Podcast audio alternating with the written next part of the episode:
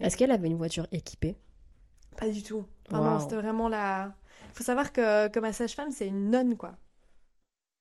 Donc, Au euh, sens figuré au ou sens. euh, pour de vrai? Ouais. Ah waouh, ok. On n'en a jamais parlé, euh, mais c'est une nonne. Elle habite le couvent à côté de l'hôpital, euh, elle, euh, elle porte des vêtements de nonne. euh, Ok. et du coup, à mon avis, elle euh, roule pas non plus sur l'or. Et sa voiture, c'était un peu la même idée. Eh, je m'attendais pas à la fin de cette phrase, mais ok.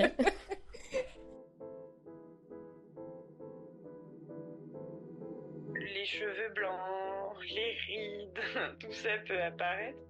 Si tu te prépares juste à voir les moches moments, euh, c'est tout ce que tu verras. Pour moi, c'est pas l'année zéro, c'est la maternité, c'est la vie, c'est difficile. Moi, comme je te disais, j'ai vraiment passé euh, un an euh, génial, quoi. C'est beaucoup, beaucoup, beaucoup plus facile de gérer les crises d'un bébé que celle d'un toddler, en fait. Cette année-là, tu passes ton temps à repousser tes limites et ta zone de confort. Cet état-là n'est pas éternel. Comment ça va aujourd'hui, Mimi? Ça va?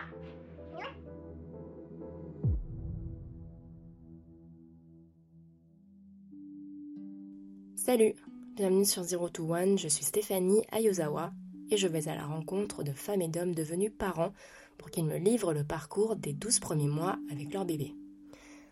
Avant de commencer, les conseils et pratiques évoqués pendant les épisodes sont propres à mes invités, ce ne sont ni des recommandations officielles ni des injonctions. Hélène a deux enfants qu'elle a eus entre 2019 et 2021. Elle découvre sa première grossesse à 24 ans, alors que son intuition lui dicte de ne pas reprendre de vin chaud, alors qu'elle adore le vin chaud. Elle décide de vivre sa grossesse avec son mari Yujiro sous le soleil de la mer Rouge, tout en préparant son accouchement à distance avec une sage-femme sœur. Sa première année zéro est idyllique, amour, village, travail, bref, écoutez l'épisode et vous aurez toutes les références.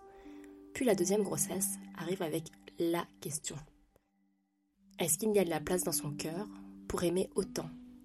Alors la réponse est oui, mais parfois on a besoin d'un peu plus de temps parce qu'on doit gérer la fatigue, un toddler plein d'énergie, un déménagement à l'autre bout du monde et la création d'une entreprise. Je vous laisse découvrir son histoire. Bonne écoute. Salut Hélène, Salut Stéphanie, comment vas-tu? Ça va super. Est-ce que tu veux nous commenter ton, tes habits d'aujourd'hui? Ah oui, aujourd'hui je t'ai rencontré. Ouais, Du coup, j'ai mis du blanc. ouais. J'ai mis une petite veste un peu de costard. mhm. Parce que dès que j'ai l'occasion de, de rencontrer euh, quelqu'un sans qu'il y ait de la sauce bolognaise ou du caca de nez euh, qui se dépose dessus, je le fais. Bah écoute, euh, en tout cas, j'ai remarqué tout de suite que tu étais habillée de manière élégante, donc donc c'est cool. Alors, merci beaucoup pour ton temps aujourd'hui. Je suis hyper contente de pouvoir enfin faire cet épisode avec toi.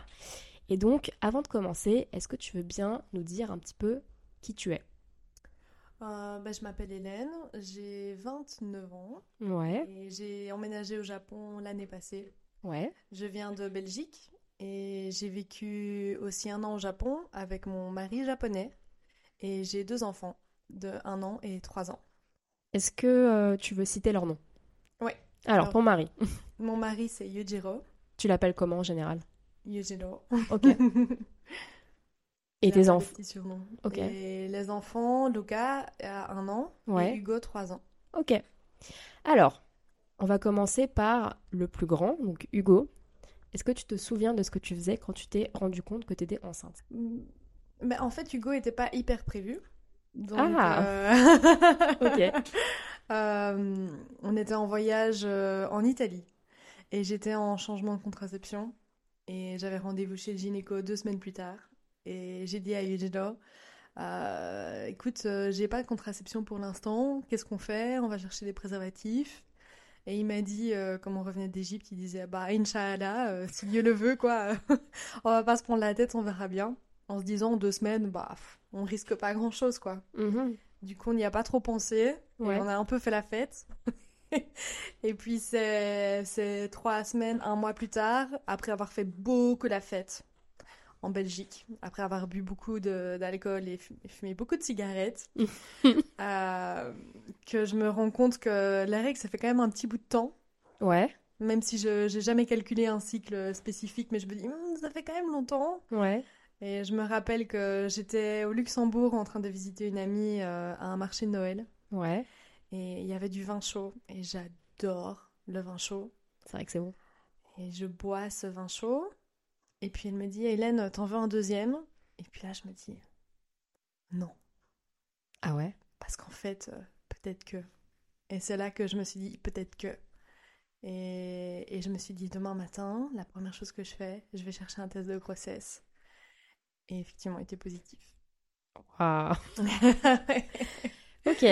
Et J'avais 24 ans, je pense, euh, à l'époque. Donc c'était quand même euh, ouais, vachement jeune pour notre génération. Comment tu réagis? Bah, évidemment, un peu, un peu sous le choc. Mais euh, quand même, pratiquement tout de suite assez positif. Ok. Assez convaincu que de toute façon c'est une bonne nouvelle Ouais, voilà. et que tu vas, vous allez avoir cet enfant. Ouais, c'est ça. Donc, euh, il y a, y a un peu le stress de se dire, bah, en fait, j'ai pas de carrière, on n'a aucun plan financier, on sait pas où on va vivre. Enfin, on avait beaucoup, beaucoup de, de questions sur la comète. Mais de se dire, de toute façon, euh, on est bien ensemble, on est bien en couple, et, euh, et, on- et- et ce bébé, on va, on va l'accueillir dans l'amour. Ça, c'est sûr. Vous habitiez où à l'époque? Et ben là, euh, on habitait encore en Égypte, et j'étais en, en voyage en Belgique. D'accord. Et Yujiro était déjà rentré en Égypte. D'accord. Donc, euh, j'ai dû lui annoncer en plus. euh, Ah non mais attends, attends, attends, attends. Donc comment tu lui annonces? Donc je, je l'ai. Il savait que j'allais faire un test de grossesse Ouais. et du coup je l'ai appelé en FaceTime Ouais. et, euh, et je lui ai annoncé que, que j'étais enceinte. Ouais. Ok. Et euh, il avait vraiment du mal à y croire quoi. j'ai des j'ai des screenshots que j'ai pris pendant le FaceTime, mais on était on est on, on souriait quoi. C'était le choc, mais c'était positif. Tu les as encore sous la main les, les screenshots? Pas maintenant, mais Pas tu- oui, tu- je pense tu que je les as? pourrais les trouver. Ouais, ouais, je pourrais les trouver. Bah, Ah, tiens. j'aimerais bien les voir un jour, Ouais. si c'est possible. ouais, ouais. Ok. Donc, tu découvres ta grossesse. Mhm. Tu es encore en Belgique. Ah non, tu es au encore- Luxembourg. Tu Euh, rentres en Belgique. Ouais, Euh, et ensuite, tu retournes donc en Égypte. ouais. Et donc, c'est là que tu vas euh, vivre ta grossesse et, et accoucher. Je fais ma grossesse euh, du coup euh, en Égypte, la grosse partie de ma grossesse en Égypte, et à 8 mois de grossesse, je reviens en Belgique. Ah, ok. Bon, alors, on, en, on, on y reviendra. On revient. Ok, tu nous raconteras ça un petit peu plus tard. Euh, de manière générale, tu décrirais comment ta grossesse Est-ce qu'elle s'est bien passée? Comment tu te sentais dans ton corps? Est-ce que dans ta tête, tout- toutes ces interrogations par rapport à votre futur ont impacté un petit peu euh, le- la manière dont vous avez appréhendé euh, euh, la grossesse?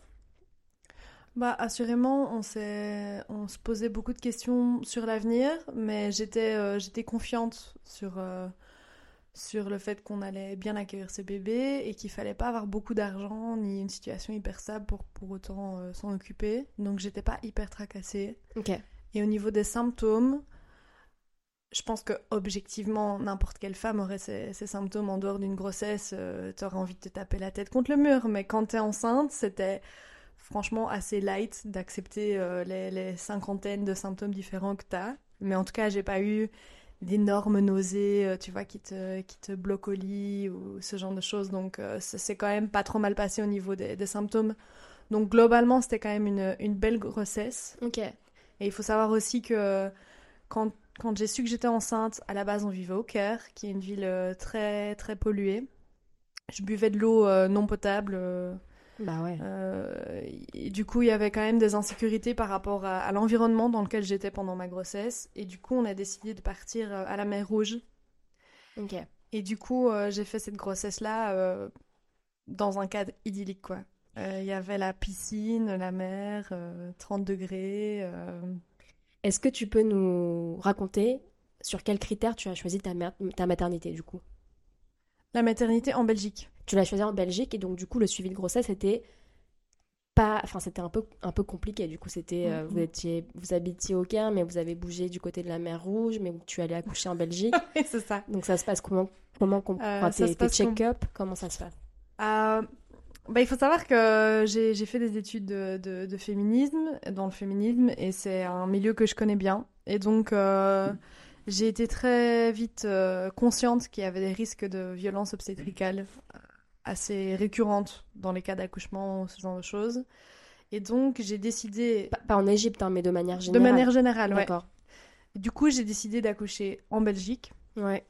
Et euh, j'ai directement contacté une assoce euh, qui travaille contre les violences gynécologiques en Wallonie en Belgique. Ouais.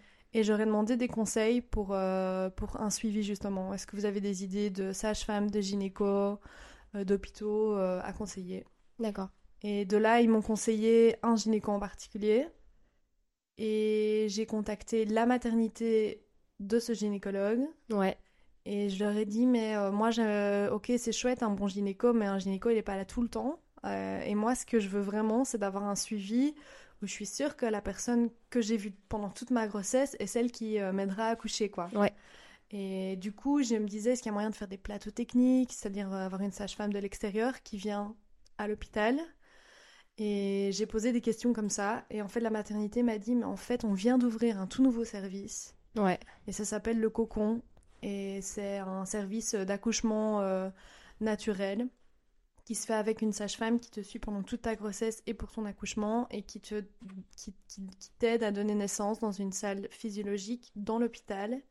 Mais vraiment, l'entièreté de la, du suivi et l'accouchement en lui-même est, est séparément en fait du système de l'hôpital.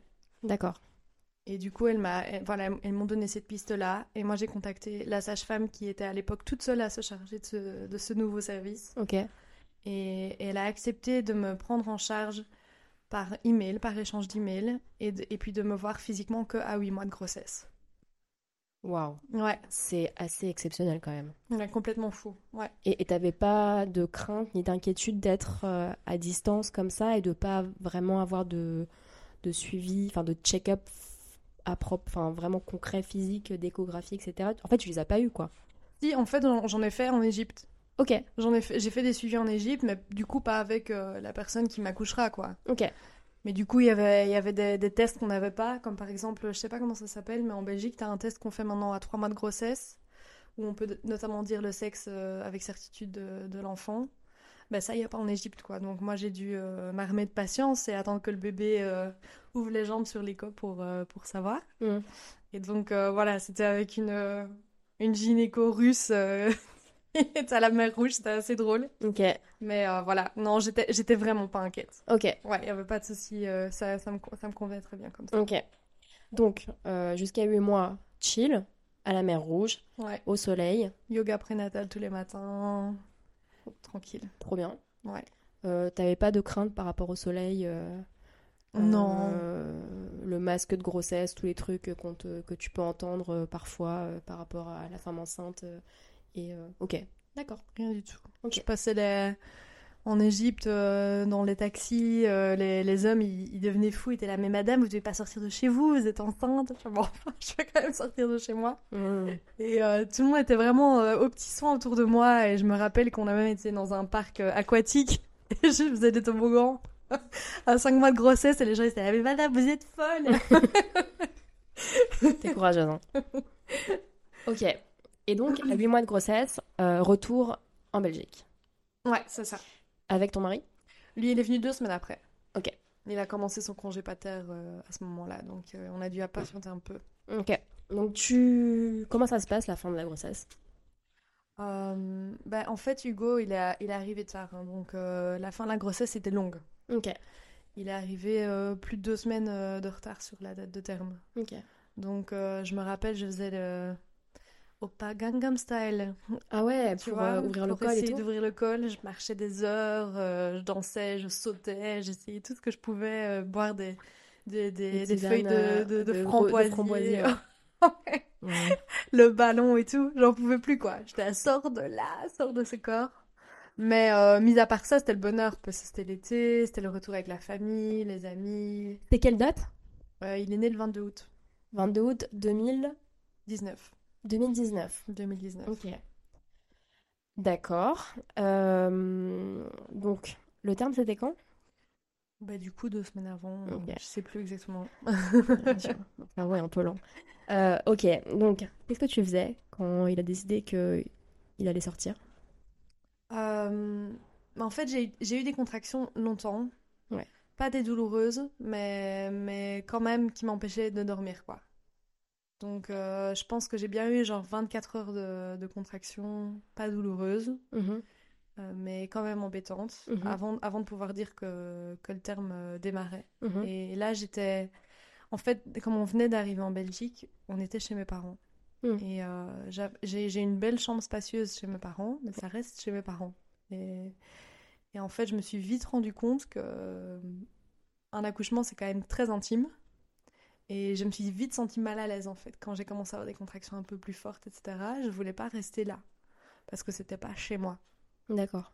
Il y avait un côté, euh, je sais pas, c'est comme si tu faisais euh, l'amour euh, dans une pièce, euh, tu vois. c'est c'est- tu veux pas partager ça avec tes parents dans la pièce à côté, quoi. Il y avait un côté un peu, ouais, comme ça, hyper intime. Et encore une fois, avec ce, ce service, le cocon, juste incroyable. La sage-femme, elle est venue chez nous. Et elle est venue voir un petit peu euh, le niveau de mes contractions. Et elle s'est dit, bon, on n'est pas encore dans un niveau trop fort. Donc on est parti faire un petit tour du village Mhm. avec, euh, avec mon mari et, et le chien et la sage-femme. Et euh, où je m'arrêtais toutes les, toutes, les, toutes les cinq minutes parce que là j'avais des grosses ouais. contractions qui me faisaient quand même mal. Et on a fait tout un tour. Et puis elle a dit, voilà, ça me semble bien. Et on est parti dans sa voiture jusqu'à l'hôpital. Est-ce qu'elle avait une voiture équipée? Pas du tout. Non, Waouh. c'était vraiment la... faut savoir que, que ma sage-femme, c'est une nonne, quoi. Donc, Au euh, sens figuré au ou sens euh, pour de vrai? Ouais. Ah waouh, ok. On n'en a jamais parlé, euh, mais c'est une nonne. Elle habite le couvent à côté de l'hôpital, euh, elle, euh, elle porte des vêtements de nonne. euh, Ok. et du coup, à mon avis, elle euh, roule pas non plus sur l'or. Et sa voiture, c'était un peu la même idée. Eh, Je m'attendais pas à la fin de cette phrase, mais ok. ok. Ok, ok. Euh, donc, vous arrivez à l'hôpital, vous arrivez dans le cocon. Ouais. Qu'est-ce qui se passe? Et là, euh, ma sage-femme, je pense qu'elle a, elle, elle elle a fait ce choix-là de partir à la maternité quand c'était, le travail était bien avancé déjà. Ouais. Je pense peut-être pour pas euh, que ça fasse trop long, Mm. pour pas que, que le stress du, du changement de lieu euh, ralentisse la- l'accouchement ou quoi. Mais en tout cas, quand on arrivait là, c'était sportif, quoi. Assez, assez rapidement, dès qu'on arrivé là-bas. Ça a été assez, euh, assez intense dans les contractions. Mais en fait, il faut dirais, il a, il a duré combien de temps ton accouchement? Du coup, euh, À partir du moment où vous- à vous partir êtes du arrivé moment où elle s'est dit ouais, il faut qu'on parte euh, jusqu'à l'accouchement, je pense que 6 heures. 6 heures Donc c'est plutôt rapide en fait. C'est Enfin, plutôt c'est plutôt rapide. Ouais. Ok, Ouais, c'est plutôt rapide euh, je pense par rapport à d'autres accouchements. d'accord. Premier surtout. Ouais. Et euh, et oui, je pense que les Mais à la fin, du coup, quand... quand... Est-ce que tu te... Enfin, du coup, c'est un, un accouchement physiologique? Mais en fait, non. Ah. Euh, parce que... parce que moi, je suis difficile, vois-tu. Je voulais avoir l'accompagnement et, euh, et le suivi et le plan d'accouchement d'un accouchement physio. Mhm. Je voulais une sage-femme qui me connaisse à fond et qui j'ai discuté de tout. Je Ouais. voulais pas euh, d'avoir d'intervention médicale euh, sans sens, Ouais. euh, ce qui peut vite, vite partir dans cette direction-là. Ouais. Mais je voulais une, une, une péri. Ah, mais ça, c'était ça c'était clair dès le début? Ouais. Alors quand... Ok. Quand j'ai démarré avec cette sage-femme, elle m'a fait ouais, je vais te faire changer d'avis, mais moi j'ai dit non, je pense pas, parce qu'en fait, euh, les femmes euh, maintenant euh, au 21e siècle, elles ont le- elles ont elles ont l'occasion de pas avoir mal, donc moi je pense que je vais plutôt prendre cette option-là.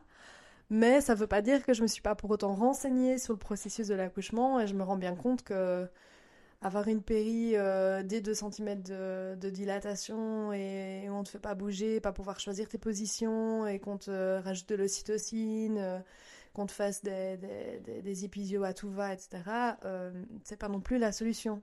Et en fait, j'ai l'impression que dans, dans le milieu de l'accouchement, il y a un peu deux mondes. Et moi, je voulais les deux. Je voulais un, un- un entre deux. Mais ok, donc, euh, donc péridurale. euh, Péridurale, mais à 8 cm de dilatation, quoi. Ouais, donc t'as quand même eu le temps de d'expérimenter un peu le, Ouais. le, les, les- les les contractions. douloureuses, ouais. Mm. Et, et je pense aussi, non négligeable aussi, le shot d'hormones qui va avec. D'accord. parce que du coup, j'ai pu avoir une péri et j'étais tellement avancée dans le travail que ma sage-femme a négocié avec l'hôpital pour pas que j'ai d'ocytocine. Ouais. Donc j'ai vraiment eu juste une péridurale. Ok. Et ça a ralenti un petit peu mon accouchement, ça, c'est vrai. Je me suis même un peu endormie, tellement ça ça, ça m'a Soulagée, calmée ouais. direct, quoi. Mais euh, par contre, pendant la poussée, j'ai quand même j'ai eu à nouveau des sensations. Donc euh, ça, je suis contente parce que au début de la poussée, je sentais plus rien et je me dis voilà, ça va pas non plus parce que mon bébé il est en train de faire un effort de fou malade et moi en fait, je suis même pas au courant de où il est et de ce qu'il fait. Mm. Il y avait un peu une frustration vis-à-vis de ça. Mm. Et sur la fin, j'ai quand même senti, j'ai même eu un peu mal quoi, alors que j'avais la péri. Ok, Donc euh, ça m'a permis quand même aussi de d'aider dans la poussée à accompagner mon bébé quoi. D'accord. Alors, petite ouais. parenthèse, il était où Yojiro pendant ce temps-là? Qu'est-ce qu'il faisait? Alors, euh, Miyojiro était tout le temps avec moi. Ouais. Et c'est vraiment psychologique, mais j'avais vraiment besoin de le toucher pendant mes contractions euh, pour, pour, euh, pour m'apaiser, quoi, au niveau de la douleur. Ok, Donc, euh, il était vraiment hyper, hyper, hyper présent physiquement avec moi. ok. Je sais que juste avant la péri, je commençais un peu à lui crier dessus. Et je lui avais dit, fais-moi un massage, ça commence à faire très mal dans le bas du dos. Ouais. Et alors il était là euh, tout gentiment avec ses petits pouces là et je savais c'est pas comme ça, il faut appuyer là. Je me rappelle que la sage-femme est venue en courant lui montrer comment faire. Je commençais à être un peu plus agressive, Ouais. mais il était là euh, tout du long, ouais. Ok. Donc tu disais que tu ressentais quand même euh, de la douleur à la fin de la Mm. poussée. Mm. Ton bébé sort. Hmm. Qu'est-ce qui se passe? Bah, la dernière la dernière poussée déjà, j'étais en pleurs de bonheur quoi. C'est vrai? J'étais vraiment, je l'attendais trop trop trop quoi. J'avais attendu de fou et j'étais trop prête. Et Ouais. la dernière poussée, je savais que c'était la dernière quoi. C'est vrai Du coup, euh, je me rappelle qu'en faisant un dernier cri de, de, de- en poussant, bah, en même temps, je me suis mise à pleurer direct, quoi, parce que je savais que la rencontre était là et, et c'était euh, le bonheur ultime, quoi. C'était vraiment euh, le- ce qu'on en dit, c'est les, les films, les violons. euh, voilà. vrai Ah ouais, le shot d'hormones de fou, quoi. Tu l'as, tu l'as, tu l'as vu du coup Comment ça s'est passé? Ouais, avec, euh, avec le cocon, euh, il y a des règles de base un peu là-dessus. Le, le gynéco euh, doit être assis au bout de la pièce, euh, doit pas intervenir sauf s'il y a un problème, ça reste tamisé. Et on met le bébé directement sur toi et tu peux rester dans la pièce pendant une heure à deux heures. On évite de faire un, un maximum de, de, de, de, de prélèvements, de manipuler le bébé. En D'intervention, fait. ouais, Ouais, de ça. nettoyage, etc. Ouais, c'est ça. On te laisse vraiment le bébé comme ça, sur toi, en peau à peau. euh, en peau à peau direct. ouais, c'est trop bien. Et ça m'a semblé euh, durer deux minutes. Ouais. Et là, je sais que la gynéco est venue, elle m'a dit bonjour, je suis votre gynécologue. euh, et vous avez, euh, vous avez besoin de deux de petits points de, de suture. Et il y avait le placenta et tout, mais je me rappelle plus de rien. C'est vrai? Je m'en foutais complètement de ce qu'elle me disait. Ok. J'ai un, bon. Alors j'ai un vague euh, souvenir de cette gynéco euh, là euh, derrière moi. Mais En train de faire ses trucs. mais moi, j'étais pas du tout concentrée là-dessus, quoi. Ok. J'étais dans un autre monde. en Ok. fait. Donc, tu accueilles Hugo. Mhm. Qu'est-ce qui se passe après? Combien de temps tu restes euh, au cocon? Euh, donc, bon, ça c'est la partie un peu moins rigolote. Quand on sort de la, la salle physio, Ouais. j'étais, j'étais, j'étais sous, sous assurance santé de base en Belgique. Ouais. Donc, ce qui fait que mon accouchement il m'a coûté 200 euros en tout et pour tout. Mais ça veut aussi dire que j'étais en chambre commune. Oh. Donc euh, là, c'était beaucoup moins drôle. Ok, ouais. Je veux bien croire. On est monté, euh, on est monté, il devait être 16-17 heures. Et à 20 heures, je devait déjà partir. Hmm. Parce qu'il Pourquoi pouvait pas dormir sur place. Ok. Parce que c'était une chambre commune. Il n'y avait pas de place pour lui en fait. Ok. Et euh, ça, je sais que ça, ça a été vraiment déchirement pour lui. C'était vraiment dur de, de- de me laisser avec le bébé. Et moi, euh, j'étais euh, épuisée, quoi. Mm. J'étais épuisée, épuisée, épuisée. Et j'avais ce petit bébé euh, sur moi qui, en plus, euh, régurgitait beaucoup de, de liquide Amniotique. amniotique. Et ça me faisait flipper de ouf, en fait, de, de le laisser dans son petit lit. Là. Tu sais, il n'y a même pas la place pour faire du cododo dans ces lits d'hôpitaux. C'est vraiment Hmm. le lit séparé Mm. et il était là sur le dos et en train de recracher beaucoup de, de liquide. Et ça me faisait peur en fait euh, qu'il s'étouffe avec ça. Ouais, et tu du coup, je, je dormais. Enfin, je prise sur moi, Ouais. euh, un peu en position assise. Et en fait, je dormais pas. Enfin, j'étais en, en demi-sommeil tout le temps. Toute la nuit, j'étais comme ça. euh, Ouais. Parce que j'avais peur de le faire tomber, mais je n'osais pas le coucher. Donc, euh, j'avais pas la place pour le mettre autrement. Donc, euh, ça, c'était vraiment, vraiment épuisant. Mais personne n'est venu t'expliquer ce qu'il avait, le... qu'il avait Hugo, en, en ré- en ré- régurgitant tout ce lit. Enfin, c'est normal comme. euh, Enfin, ils- Les sages-femmes n'avaient pas l'air inquiètes, mais moi je l'étais, du coup. tu vois? Mon petit bébé, là, 3 kilos, euh, c'est Bah ouais. et, euh, et ouais, ouais, du coup, je l'ai gardé près de moi et j'étais épuisée. Et on a vraiment bataillé pour partir le plus tôt possible de l'hôpital. Donc concrètement, ça veut dire au bout de combien de temps? Je pense que pour Hugo, ça a dû être euh, un peu moins de 48 heures. Ok. Mm. Donc, euh, toi, Hugo, tes deux petits points de suture, Mhm. et, euh, et Yujiro, vous repartez au bout de 48 heures chez Ouais. vous. Ouais. Enfin, chez tes parents, du coup? Ouais, dans la chambre. Ouais, chez, chez mes parents, ouais. Ouais, ouais, ouais. Ok. Est-ce que tu peux nous raconter comment vous avez organisé, en fait, les... tes premières semaines postpartum, du coup, chez tes parents? Euh, on n'avait pas prévu grand-chose, si ce n'est qu'on comptait sur eux pour, euh, pour prendre évidemment un peu le relais en termes de, de nourriture ou de nettoyage, euh, ce genre de choses. Et euh, bah, heureusement, Yujiro était super dispo, moi aussi. ouais. Et donc le but était juste d'être là ensemble. Et c'est tout. Et quand on est rentré de cet hôpital et, euh, avec Hugo dans, dans le Maxi Cosi, et Ouais. qu'on est arrivé dans, dans cette chambre, Ouais. on, on s'est on s'est tous les deux mis à pleurer, euh, mais vraiment de, de- de soulagement, quoi. Ouais. Là, on était tellement, tellement, tellement heureux d'être euh, de retour dans cette chambre euh, qui faisait un peu effet cocon aussi. Bah ouais. Et... C'est marrant que tu dis ça alors que quand tu as, quand as commencé à avoir des contractions au tout début, tu, tu Ah voulais. C'est pas ce que tu ressentais. Mais Ouais. là, c'est. Ouais, ouais, Ça y est, tous les trois, tout va bien. ouais. Là, ça C'est allait. passé. Ouais, ouais, ouais. Et c'est euh, et c'est un cocon et avec tes parents qui, qui s'occupent de, bah, du ménage et des trucs, des broutilles un peu Ouais. pendant que vous vous concentrez, enfin, Yojiro et toi, vous vous concentrez à vous occuper euh, du bébé, quoi. Ouais, c'est ça. Ok, Ouais. donc c'est super. Je pense que objectivement pendant, pendant des semaines, on a juste euh, on se couchait dans le lit à regarder ce magnifique bébé et à, Ouais.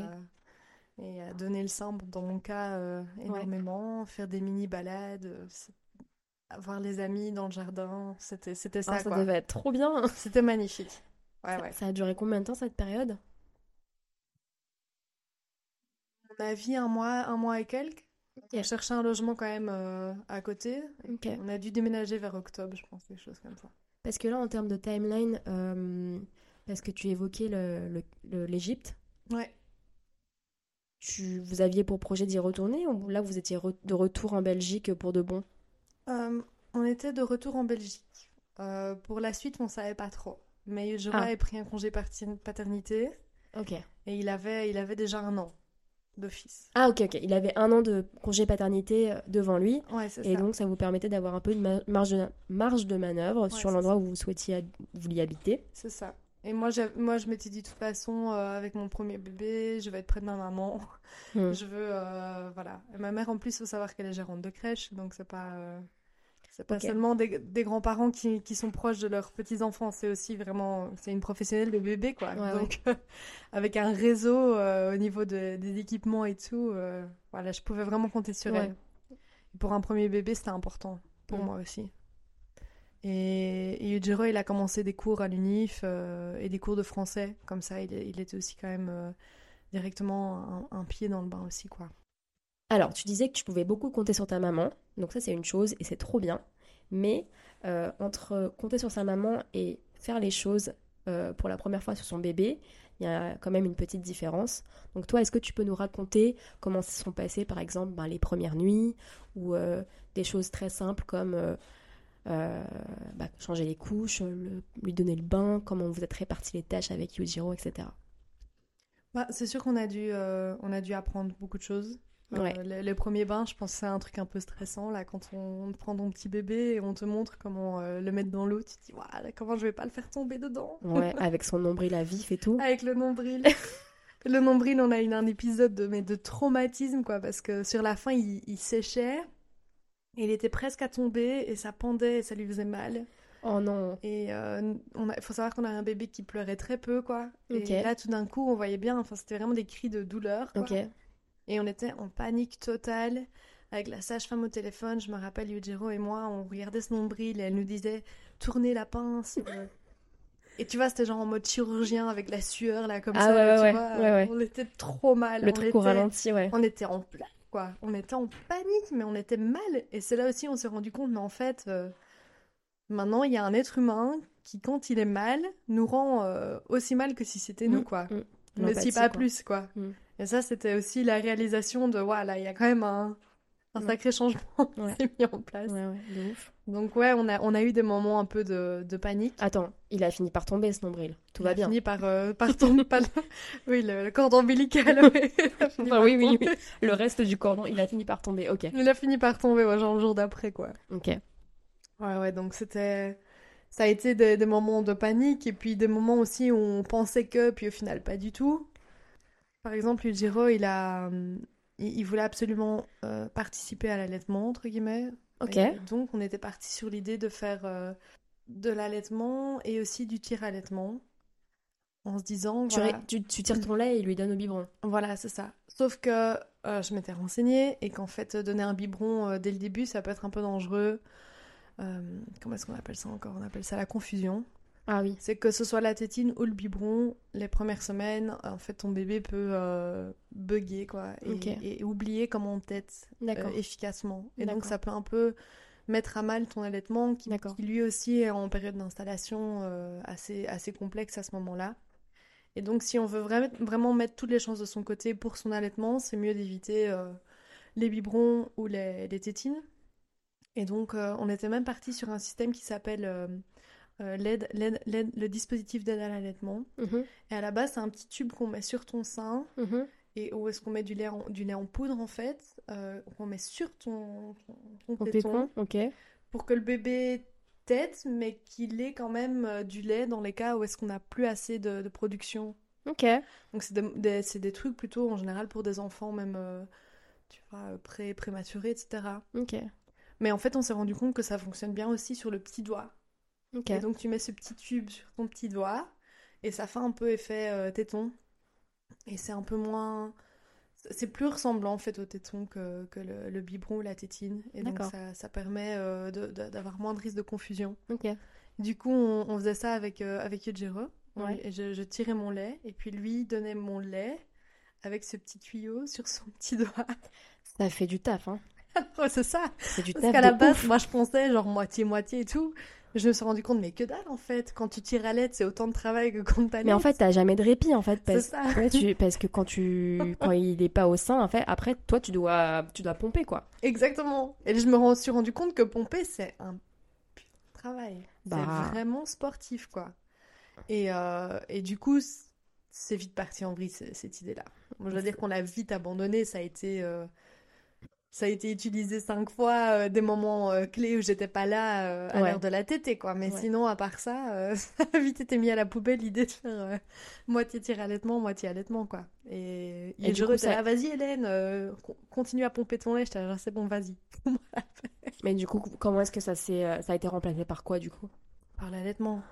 Exclusif. En L'allaitement fait, exclusif, ouais, complètement, Ok. complètement. Pendant, pendant les premiers mois, en tout cas. Ok. Euh, et tout ce qui est couche, etc., vous aviez eu des... Enfin, changement de couche, c'est pas très compliqué, mais la première fois, c'est quand même un peu impressionnant. Donc, est-ce que vous aviez eu des cours euh, euh, pour préparer ou vous avez un peu appris sur le, sur le tas? On, a, on, on nous a montré à l'hôpital comment mettre une couche. Euh, mais c'est vrai que c'était pas évident, c'était un peu stressant. Ok. Et je voulais faire des couches lavables et tout, mais comme on avait déménagé, on n'avait pas de machine à laver et tout, j'ai dû un peu abandonner cette idée-là aussi. Hmm. Voilà. Et les nuits? Et les nuits, pff, les nuits, ces fameuses nuits. Bah, t'as un micro, tu racontes. hein. Le zéro, le, le zéro to one, euh, dans mon cas, ça s'est toujours passé euh, assez sportif aussi au niveau des nuits. Ouais. Et Hugo, euh, Hugo c'était un bébé qui voulait vraiment, vraiment pas dormir. Il voulait pas aller dormir.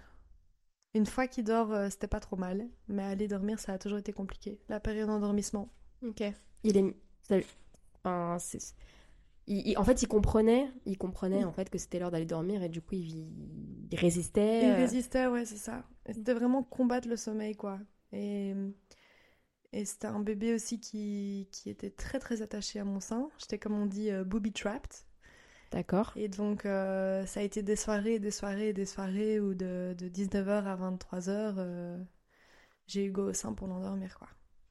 Ok. Donc ça, c'était c'était les périodes... C'était c'était la, la partie la plus difficile, je crois, de cette année-là. Bah ouais, j'ose imaginer parce que surtout que si vous êtes passé à l'al- l'allaitement exclusif, c'est-à-dire que c'est toi qui étais en charge Ouais. de l'endormissement. Ouais. Est-ce que euh, ça a eu créé des petites tensions entre ton mari euh, Des petites Je pose la question, je sais pas. Tu veux parler de vrai pétage de câble? Bah parlons de vrai pétage de cap parce que c'est tout à fait légitime parce que ça sûr. rend fou en fait de Bien pas sûr. avoir de pas voir le bout du, Ouais. du tunnel en fait. Ouais, quand on est, quand on est fatigué. Quand il y a, y a rien de pire que l'épuisement au niveau des, des prises de tête. Et c'est sûr que qu'on a, on a, on- j'ai j'ai pas un épisode spécifique en tête, mais Ouais. c'est déjà arrivé. Et je me rappelle, ouais, si je me rappelle, euh, une fois on s'était vraiment pris la tête parce qu'il avait décidé, là, cette fois-ci, il va dormir avec moi, quoi. Et euh, il va dormir à ma manière. Et euh, puis il est parti dans la chambre avec lui. Et il pleurait à la mort, il pleurait à la mort, il pleurait à la mort. Et moi, à un moment, euh, je suis revenue le chercher. Je dis, je peux pas, je peux pas, je peux pas. Je, je devenais dingue dans l'autre pièce. Et là, on s'est vraiment pris la tête. Il- il- il- en fait, le jour où il voulait avoir plus de, de capacité de, de, de, de, de m'aider justement là-dedans, de pouvoir être euh, aussi un peu plus en, en contrôle, Impliqué, ouais. impliqué dans le sommeil d'Hugo. Mais, euh, mais Hugo, il voulait rien savoir, quoi. C'était le, Ouais. le biberon, la- la- les tétines. Enfin, je- quand je te parlais de confusion, c'était les premiers mois, mais après, on a quand même essayé tout ça. Ouais, Toujours, mais jeter le truc à l'autre bout de la pièce, quoi. d'accord. C'était euh, maman, c'est tout. Hmm. Et en code de deux en plus, s'il te plaît. Bah écoute. Alors, euh, moi je voudrais qu'on parle de l'âge que tu avais. Donc tu devais avoir donc 25 ans. euh, Ouais, c'est ça, ouais. donc c'est un âge où euh, aujourd'hui on sort, on fait la fête, on voit ses potes, on fume des clopes, on boit. Toi, comment tu l'as vécu? Est-ce que tu avais dans ton entourage des potes qui étaient aussi devenus parents ou tu étais une des premières et du coup, comment tu as restructuré ta vie sociale? Euh, moi, j'étais, j'étais la seule avec enfant, Ouais, ça c'est sûr et certain. Et j'étais pas en, spécialement en manque de sortie, euh, dans le sens où j'ai vraiment fait déjà beaucoup la fête dans ma vie avant, avant cette grossesse-là. Donc j'avais pas la sensation de, de manquer. d'arrêter ma vie trop vite, tu vois. Mais par contre, euh, par contre, j'étais une, une maman en forme, on va dire. Oui, ok. Voilà, je, je, je- j'avais pas de mal à sortir avec mon bébé. Ouais. Et surtout les, les premiers mois, c'est même encore plus facile, je trouve, que les mois d'après. Parce que t'as ton bébé, il dort un peu n'importe ouais, dès qu'il est bercé, Voilà. il s'endort. Ouais, c'est vrai, c'est vrai. Et, et alors, du coup, j'avais vraiment la tendance de quand même euh, prendre Hugo euh, dans beaucoup d'endroits avec moi. Euh, je sortais beaucoup, euh, je pouvais aller au restaurant, je buvais un verre ou deux. Je suis toujours aussi un peu dans le, dans le moto de, de, de, de ni trop ni trop peu, quoi. Aller à l'équilibre. Et il y a une phrase d'une copine qui m'a dit, quand, quand j'étais enceinte, elle m'a dit euh, Happy mommy, euh, happy baby. Et... Ah, j'ai entendu euh, Happy Mom, Happy Family, moi. Ah ouais. Ah mais bah ça, voilà. c'est, mais ça, ça, ça veut un peu dire la même chose, quoi. Ça va un peu dire la quelque, même chose. quelque part. Et, et moi, j'ai- un besoin de vie sociale énorme. Ouais. J'ai besoin de voir des gens et de discuter avec des gens vraiment énormément Mhm. pour être heureuse dans ma vie. Mm. Et donc, j'ai toujours quand même mis ça en priorité. Ok. Et le travail, pareil. Ouais. J'ai besoin d'avoir euh, des activités en dehors de, de, de ma famille. Ouais. Et j'ai eu la chance en Belgique d'être embauchée par mes frères qui, qui avaient un café. Ouais. Et je pouvais travailler dans les bureaux. Mhm. euh, une petite dizaine d'heures semaine. Donc ça, c'était... euh, il avait quel âge, Hugo? Ah ben, j'ai commencé quand il avait un mois. Ah ouais? Ouais, mais parce que je le voulais, hein, vraiment. Ok. Et alors, il était sur moi. Ok. T'as des photos de cette, de cette période? Hum, je pense pas que j'ai des photos de moi dans les bureaux avec. Mais ouais, j'écrivais mes rapports avec euh, Hugo sur le sein et on avait tout l'équipement dans, la... dans le bureau. Mm. Et comme les autres employés, c'était mes frères, c'était les oncles, quoi. Et eux-mêmes, ils ont des enfants et tout, donc ils étaient, euh, ils étaient tout à fait OK avec le Ouais. fait qu'il y ait mon bébé euh, au milieu des, Non, mais des réunions. c'est, euh, un peu le, le cadre de travail idéal, quoi. Vraiment, Ouais, c'était trop bien. C'était genre remettre un pied dans le travail, Ouais. mais, mais pas du tout de manière fatigante. Et euh, il n'y avait pas cette question de, de devoir me séparer de mon bébé encore non plus. D'accord. Donc, euh, donc à un mois postpartum, euh, toujours à Bruxelles, toujours chez tes parents, du coup, ou vous avez, vous avez déménagé? On a déménagé. Vous avez déménagé, c'était pas trop compliqué de la logistique déménagement euh, avec un tout petit bébé? Ça l'a fait? Ça l'a fait parce qu'on n'avait rien. On, a, on a dû partir d'Égypte avec une, une valise par personne. Donc, euh, donc ouais, c'était, on n'avait rien du tout. Et mes parents sont, sont des anges. euh, Ils sont Occupés de l'approvisionnement de tous les équipements, etc. Ils sont, ouais.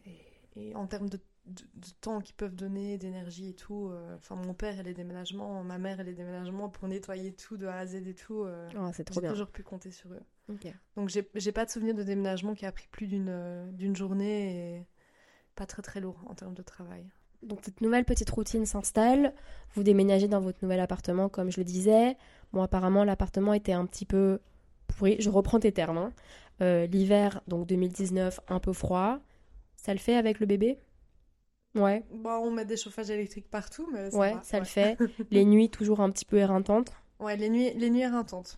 Mais euh, mis à part ça, un bébé, euh, un bébé très cool, très calme, Ouais. très souriant, euh, et, et, et- et des parents pas trop, pas trop pris par, par, par leur, leur, leur travail, par leurs responsabilités. Et donc, on a pu passer beaucoup de temps avec Hugo.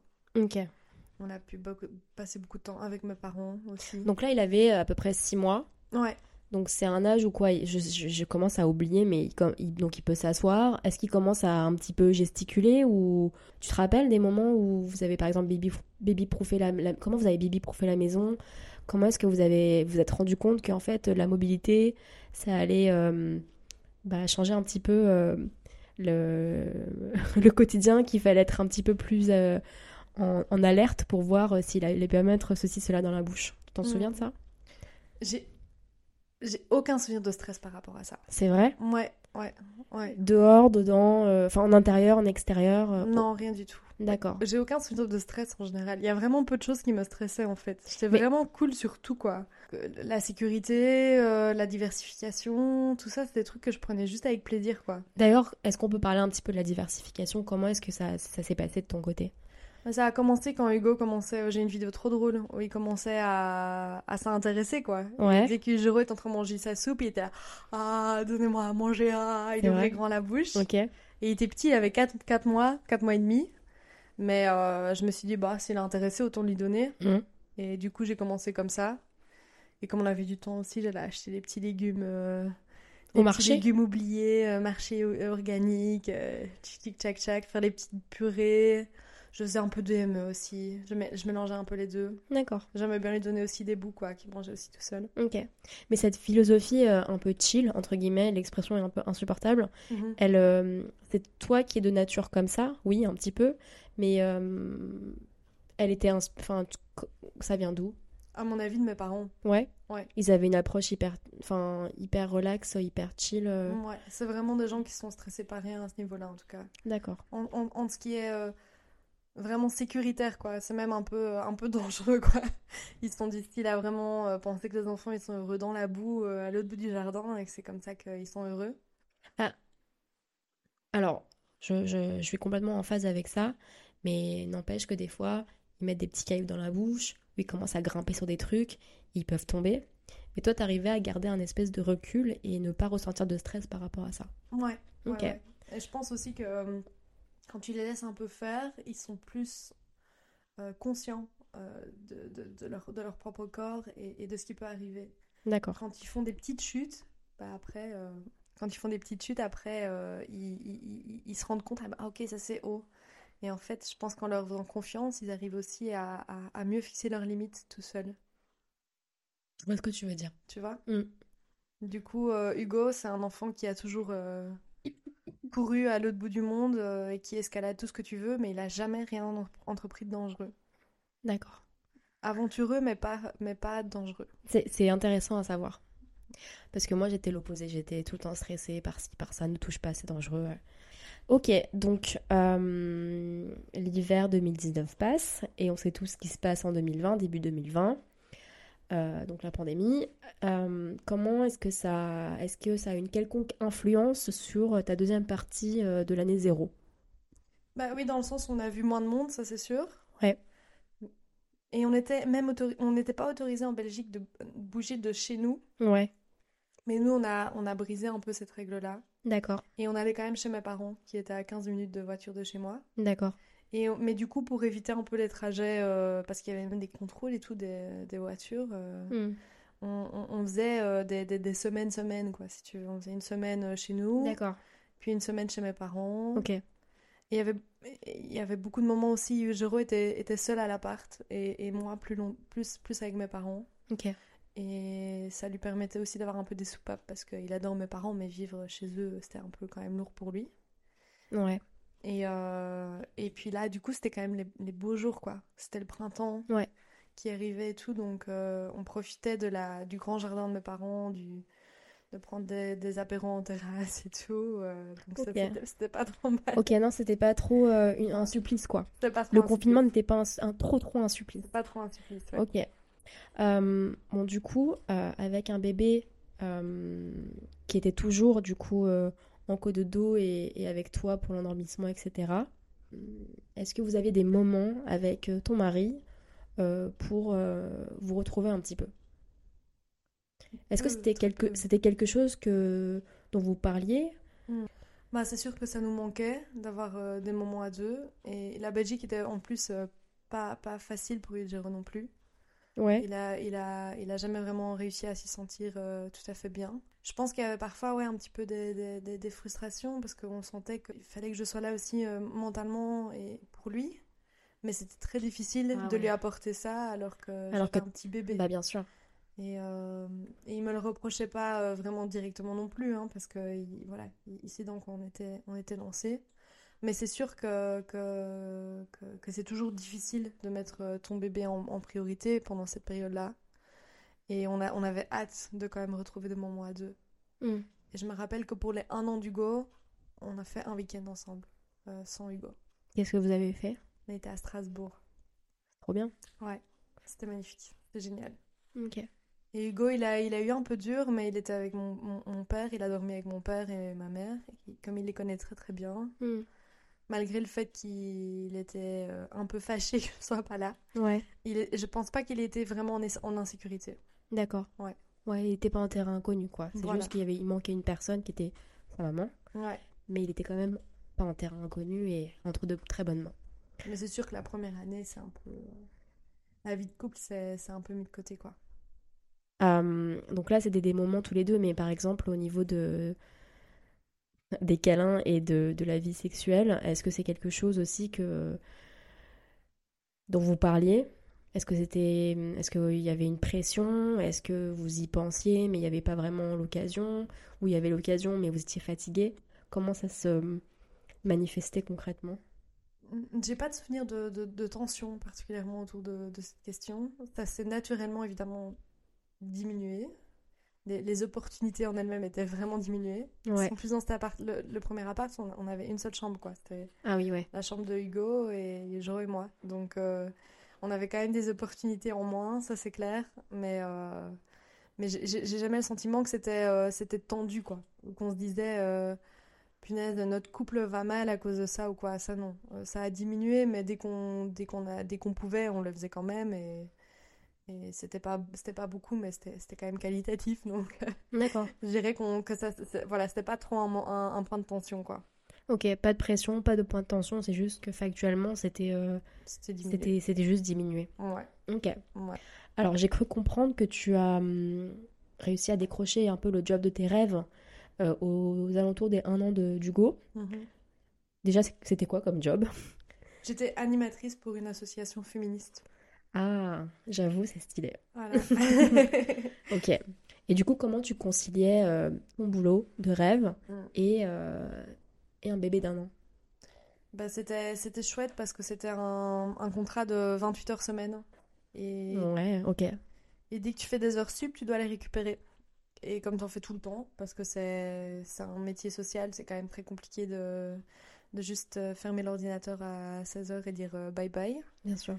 Euh, j'avais des récup tout le temps, quoi. Donc, euh, je pouvais vraiment faire mon, faire mon agenda selon. Je pouvais aller euh, une- prendre une demi-journée pour aller chez le médecin. Je pouvais prendre deux jours de congé si j'avais envie. Je pouvais même prendre un mois de congé pendant l'été.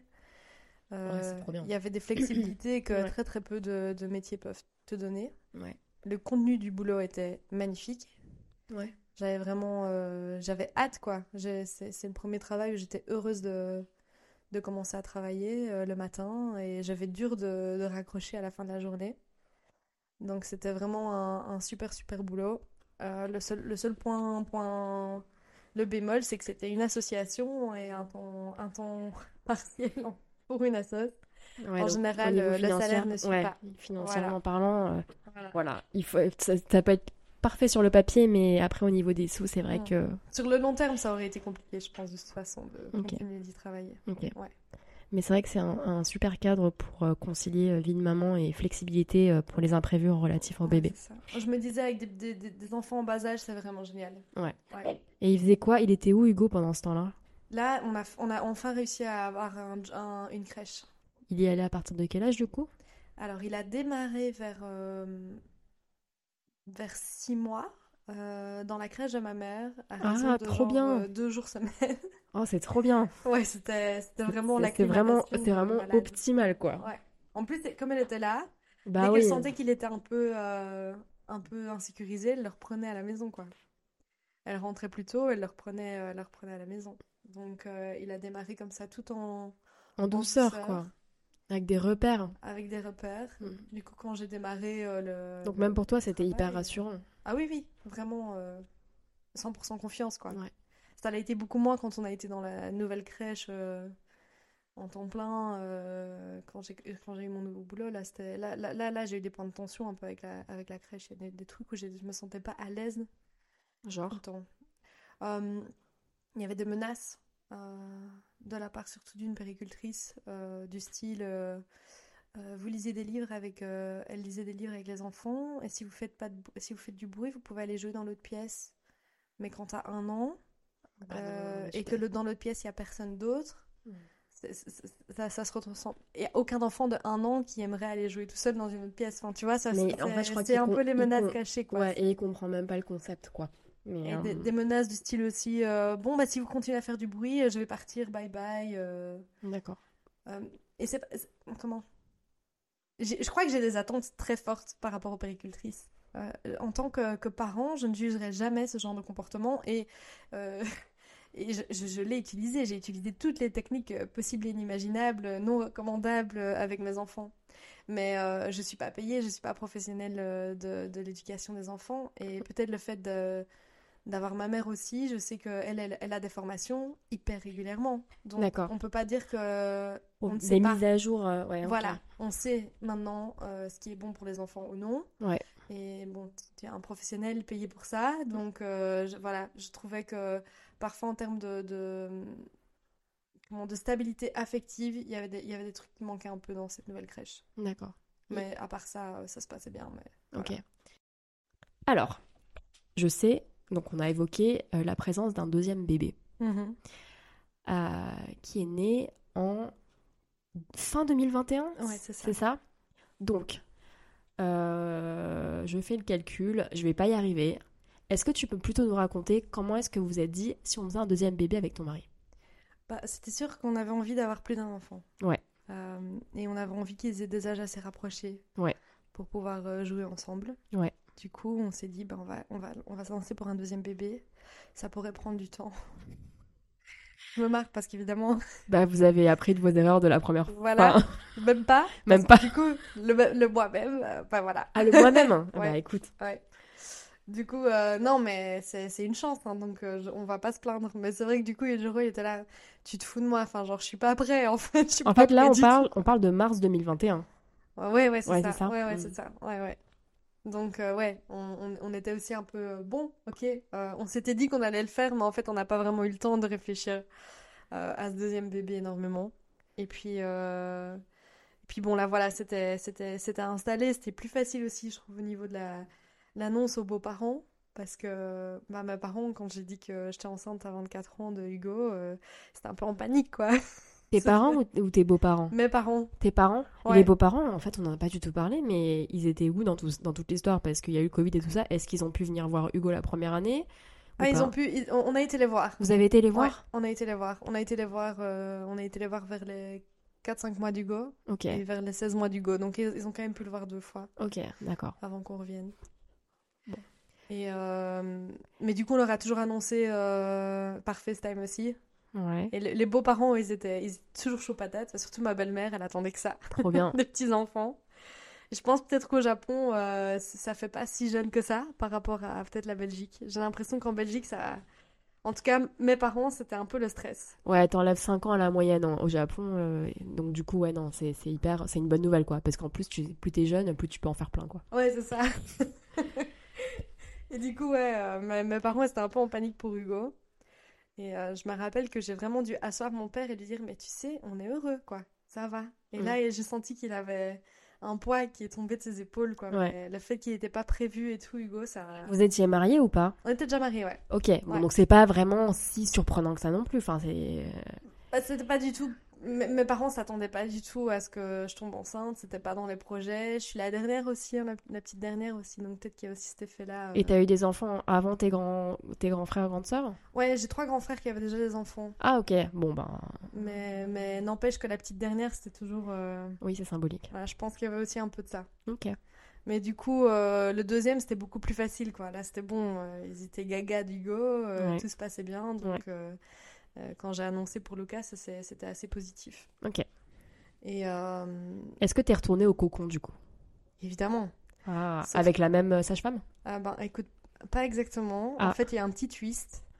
Déjà, faut savoir que d'ici là, le cocon, il a pris un- une proportion de dingue. C'est devenu industriel, le cocon Pas industriel du tout industriel, pas du tout, pas du tout. Mais elles ont quand même augmenté l'équipe à 3 plutôt que Ah, ok. Bon.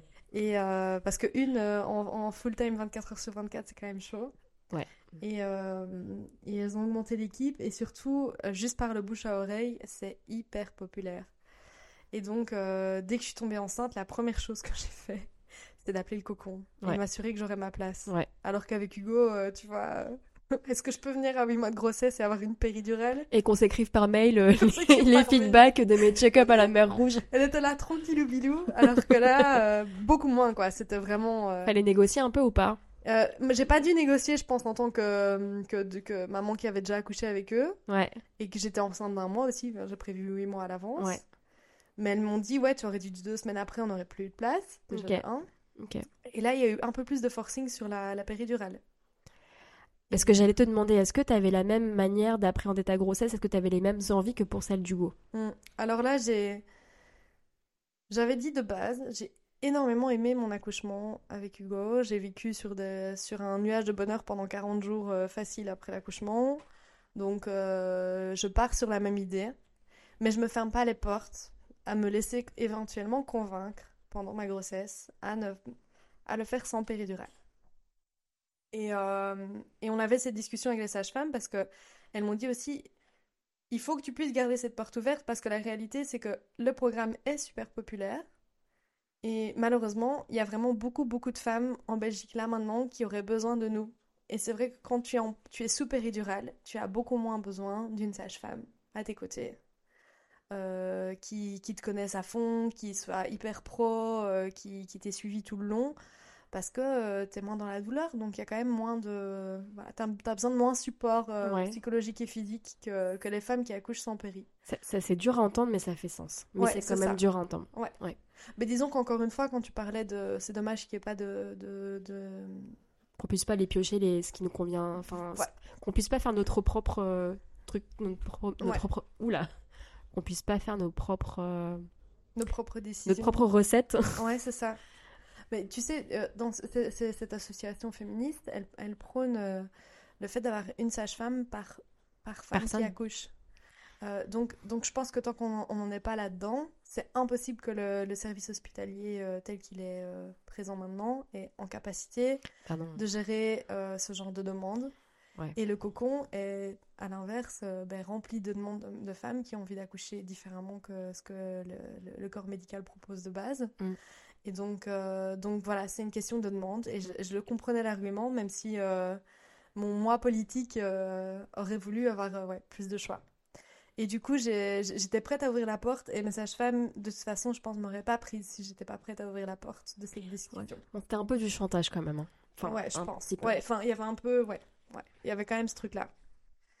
Et, euh, et qui m'embête un peu aussi, parce que je, je trouve qu'entre les, les anti-péri et les pro-péri, c'est vraiment des camps, euh, voilà, de, de, de maman aussi, euh, tu vois. Alors qu'en fait, vraiment, il y a un entre-deux. Je pense qu'il y a, il y a moyen de se mettre d'accord, quoi, mais, mais ouais. Et les, les femmes du cocon, elles sont... Excuse-moi, mais moi je pense que je suis un peu entre les deux. Ah bah voilà. Vraiment. De toute Ouais. façon, ouais, je pense que je suis un peu entre les deux. Voilà. Et donc, euh, et donc euh, voilà. Donc l'idée de rouvrir la porte à cette option-là, parce que c'est vrai que même si mes contractions ont fait mal, euh, j'en ai pas du tout un mauvais souvenir. Et je me dis, euh, si c'est effectivement c'était le cap de, de désespérance, je pense c'est comme ça qu'on appelle, le cap de, de Euh, désespoir. J'ai entendu le, ouais, le cap de désespérance. Et est-ce que c'est la même chose que le cercle de feu ou c'est pas la même chose? C'est pas la même chose. Euh, Ah. donc, en fait, vers la fin de tes, de tes centimètres de dilatation, pendant les contractions, là, vraiment au niveau de la douleur, ça s'intensifie. Et c'est en général là que les femmes demandent la péri. Hmm. Ou, ou- ou de mourir, ou de se jeter par la fenêtre. Mais voilà, on est un peu dans ça. Et puis après, il y a la poussée. Après euh, la phase de dilatation. Et pendant la poussée, là, on est dans autre chose. Euh, ce que mes sages-femmes m'avaient vendu, c'était que tu, tu- tu dépasses un peu le stade de la douleur et puis tu es un peu haute part. Ouais. Tu vois, ton cerveau se dissocie un peu euh, de ce qui se passe. Voilà ce qu'elle me disait. Et le cercle de feu, c'est pendant la poussée, c'est vraiment quand tu sens la, la tête du bébé, en fait. D'accord. et, et à ce moment-là, ça, ça fait très mal. C'est vraiment une douleur de brûlure, en fait. D'accord. voilà. Et donc, c'est- des phases différentes de l'accouchement. Et elle m'avait dit que toutes les femmes avec qui elles accouchent, en général, quand elles passent le cap de désespérance, en fait, après, elles, elles, sont hyper heureuses de ne pas avoir pris la péri. Tu vois, qu'elles s'étaient dit, en fait, c'était à ce moment-là, mais après, c'était beaucoup plus simple. Et euh, donc, si tu, Hélène, comme tu as déjà vécu ça, et qu'en plus, on n'a pas un mauvais souvenir, en fait, t'as pas beaucoup plus à franchir pour pouvoir le faire sans péri. Et elles n'avaient pas tout à fait tort. Et en plus, on dit que le deuxième, c'est un peu plus rapide. Exactement. Donc je Mm. comptais là-dessus aussi. Parce que moi, j'avais lu euh, les livres de Ima, I- I- Ina Megas- Gaskin. Je sais pas si tu connais. Non, je connais pas. Une sage-femme euh, incroyable qui a fait des accouchements de fou. Si tu peux les mettre en référence. Je vais les euh, mettre en référence. C'est incroyable. Ouais. Elle a accouché euh, toutes les femmes des États-Unis et, et elle a accouché physiologiquement des femmes dont- dont- dont- qui, sont, qui étaient refusées partout, quoi.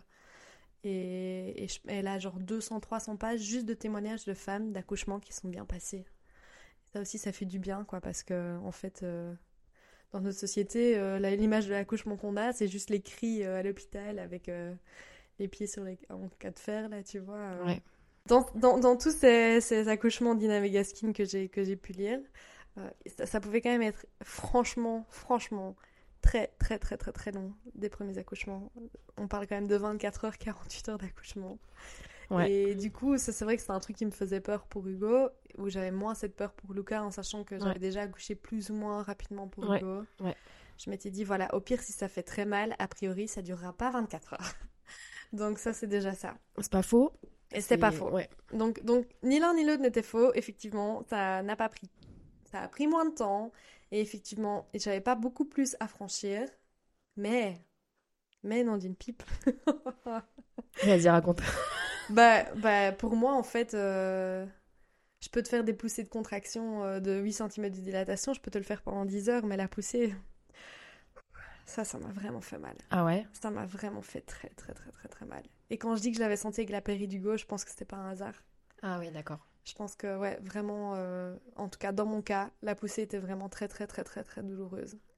Ok. Et donc, elle a été courte, euh, peut-être, mais peut-être quand même 30 minutes. Et, et c'était vraiment là très, très douloureux.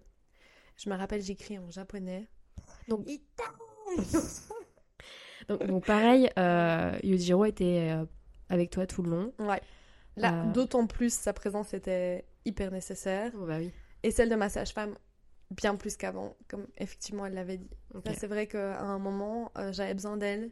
Aussi, ne serait-ce que pour pousser, comme je disais, là, sur le bas de mon dos. Et, Ah oui, oui. et puis, elle m'a un petit peu conseillé, tu vois, de, de changer de position ou quoi. Et je pense qu'elle a fait en sorte que ça se passe plus vite que prévu. Ok.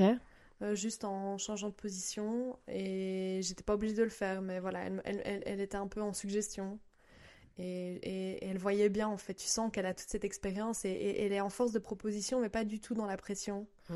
Et donc, euh, donc ouais, c'était vraiment très très chouette.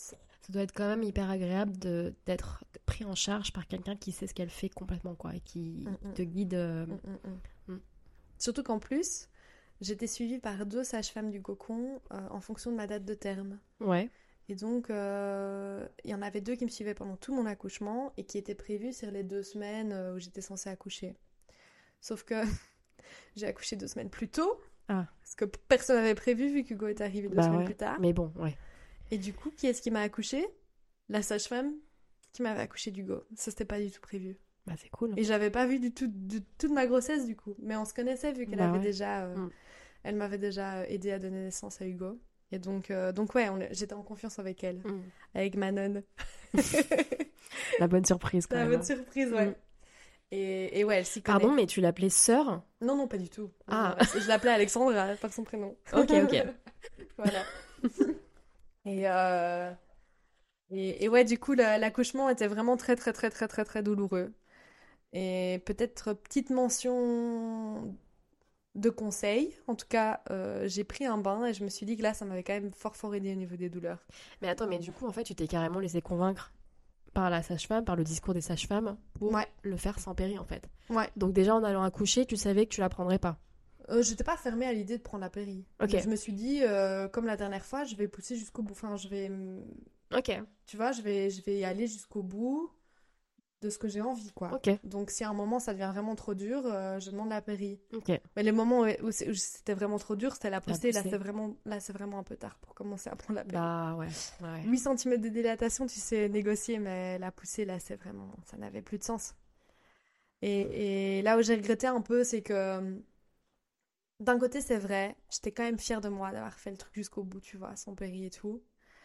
Euh, et c'est sûr que, que, que j'avais plus grand-chose à franchir pour y arriver et que j'en étais tout à fait capable.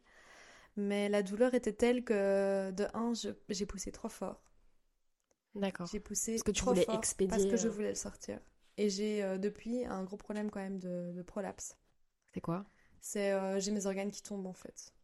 D'accord. Donc euh, l'utérus, l'urètre, enfin j'ai tout qui est un petit peu dé- dé- déglingué là-dedans. Et je pense que c'est en partie à cause de- du fait d'avoir poussé trop fort. Ok. Alors que t'es pas censé vraiment pousser pendant la poussée. Enfin t'es censé juste suivre ton, Ton ressenti, ouais. flow, quoi, si tu veux. Ouais, ouais. Et là, je l'ai vraiment, j'ai vraiment éjecté. Et puis, quand il est sorti, pendant quand même, je sais pas, quelques secondes, il a fallu euh, quand même que je, je revienne de cette douleur. Alors que Hugo, j'étais vraiment dans le, Dans l'euphorie. dans, dans, dans, Dans- dans le shutdown. dans l'accueil. Ah oui, ouais. J'étais dans l'accueil de mon bébé tout de suite. Ok. Donc, j'ai senti cette petite euh, différence. Ok. Bon, Par contre, j'ai pu sortir de l'hôpital après 12 heures. Mais en fait, euh, tu ce, ce shot d'hormones et d'amour, t'as Mm. t'as ressenti la même chose pour, euh, pour euh, Luca ou ça a été un peu empiété justement par la douleur que tu décrivais? Ça a été un petit peu empiété, euh, mais bon, les... on, on parle de, de deux minutes, quoi, tu vois. Mais, mais voilà, les deux minutes de... les plus belles de ma vie euh, avec Hugo, tu vois. Donc, Ouais. donc, ouais, deux minutes importantes quand même. Mm. Ouais, je trouvais que j'étais moins dans l'accueil. D'accord. Ouais. Donc tu sors de l'hôpital 12 heures après. Ouais.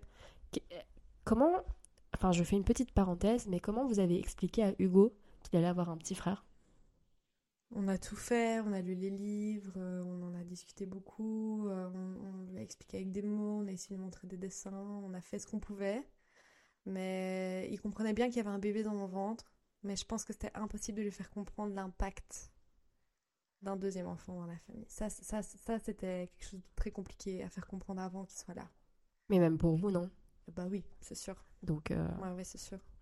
Il y a un truc comme ça pendant la, la grossesse, euh, je pense, d'un deuxième, je sais pas, c'est le cas pour d'autres mamans, mais où tu te dis, mais je vais jamais pouvoir l'aimer comme, euh, comme j'aime mon premier, quoi. ah ouais? Tu vois, j'ai tellement d'amour pour cet enfant. Est-ce que mon cœur a vraiment la place pour, pour un deuxième enfant, quoi C'est vraiment une question qui me, qui, me, qui me trottait dans la tête, quoi. euh, qui m'angoissait un peu, quoi. T'en as parlé euh, de cette inquiétude? À, par exemple, ton mari ou Ouais, avec Udjero, on en, ou on en parents? parlait sou- souvent. Est-ce qu'il avait les mêmes craintes? Ouais. C'est vrai? Ouais. Ok. On était tellement fous de, de notre enfant qu'on avait, on avait du mal à imaginer comment on pourrait redonner la même place euh, dans notre cœur à un deuxième enfant. Ça, c'est vrai. Alors, comment est-ce que ça s'est fait, du coup? Comment est-ce qu'elle s'est créée cette place pour Luca? Ben, en fait, elle a été, elle a été transitoire. Ouais. Ça aussi, ça a été un peu un choc, quoi. Parce que Hugo, il n'y avait pas de question. On était prêts et dans l'accueil euh, aussi à ce niveau-là. Mais Lucas, j'ai dû faire aussi un peu le deuil de notre vie à trois. Euh, C'est-à-dire que je pense que, tu vois, il y a quelques jours, quelques jours après l'accouchement, c'était la, la nouvelle année. Et on était, on était Yejiro, moi et Lucas. Ouais. Et Hugo était en, en voyage avec mon père, D'accord. qui a repris le relais à fond avec Hugo cette première semaine-là pour, euh, pour, pour nous laisser un peu la place euh, Ouais. d'accueillir ce Ouais. bébé. Et c'était la nouvelle année. Et j'étais censée euh, aller rejoindre des amis. Mais j'ai dit laisse tomber. En fait, dès que je marche, j'ai l'impression que mes organes ils vont tomber sur le sol. Je suis fatiguée, je suis épuisée. Je pense qu'on va juste rester à la maison. Et, et ce soir-là, j'ai j'ai éclaté en sanglots. Mais vraiment, j'ai eu un- des pleurs de, de dingue. Et, et je me dis, mais Hélène, mais qu'est-ce qui se passe? Et en fait, je dis, mais en fait, Hugo me manque. Hugo me manque de dingue, quoi. Parce que je l'avais plus vu presque depuis euh, une semaine. Il était tout le temps avec mon père. Mais c'est la première fois en plus que tu étais séparée aussi longtemps de lui. En fait, le voyage, c'était juste un week-end. Mais, Ah, mais, de- mais même quand il était là, j'étais pas avec lui. Ouais, ouais, ok. Et lui, il, avait, tu vois, par exemple, il avait, il euh. pleuré pour lire des histoires avec moi, mais c'était le moment où j'allaitais, où j'endormissais Lucas, Ouais. et je pouvais pas être disponible. Et donc, il y avait un peu toute cette frustration de plus, plus avoir cette, cette place, cette disponibilité pour Hugo. D'accord. Et, et, et là, je crois que ce soir-là, j'ai vraiment fait le deuil de notre vie à trois.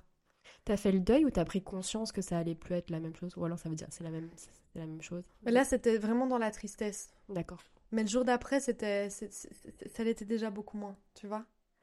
Et là, et là, petit à petit, Lucas, je sais pas, je sais pas te dire, je sais pas te dire quand, mais au fur et à mesure, il a pris sa place, il a pris sa place, et je sais plus ce que c'était que la vie sans lui, tu vois? Ça a vraiment été transitif, quoi. D'accord. Et un, un jour, tu regardes, tu vois ce bébé, tu dis, mais en fait, comment est-ce qu'on faisait avant quand il y avait que Hugo? Parce que, parce que Lucas, il est, il est tout aussi, quoi. En fait, si, le cœur a autant de place. Ouais. Le temps, le temps peut-être pas. L'énergie peut-être pas. Ouais. Mais le cœur, ouais, il y est aussi. D'accord. Mais, mais ça s'est pas fait en un jour. D'accord. Il y a eu quand même toute une transition euh, psychologique et émotive là-dedans qui était beaucoup plus complexe. Ouais. Et ça, t'en parlais, vous en parliez régulièrement avec, euh, avec Yudilo. Ouais.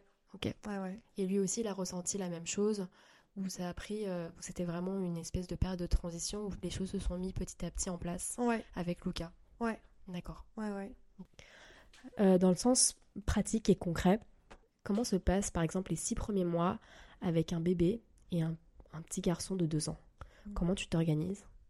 Mais en fait, là où on était euh, avant à deux à s'occuper de- d'un bébé, Bah là ouais. on est un un. Ouais. On se sépare en fait. On Ouais. devient on devient une équipe qui travaille séparément.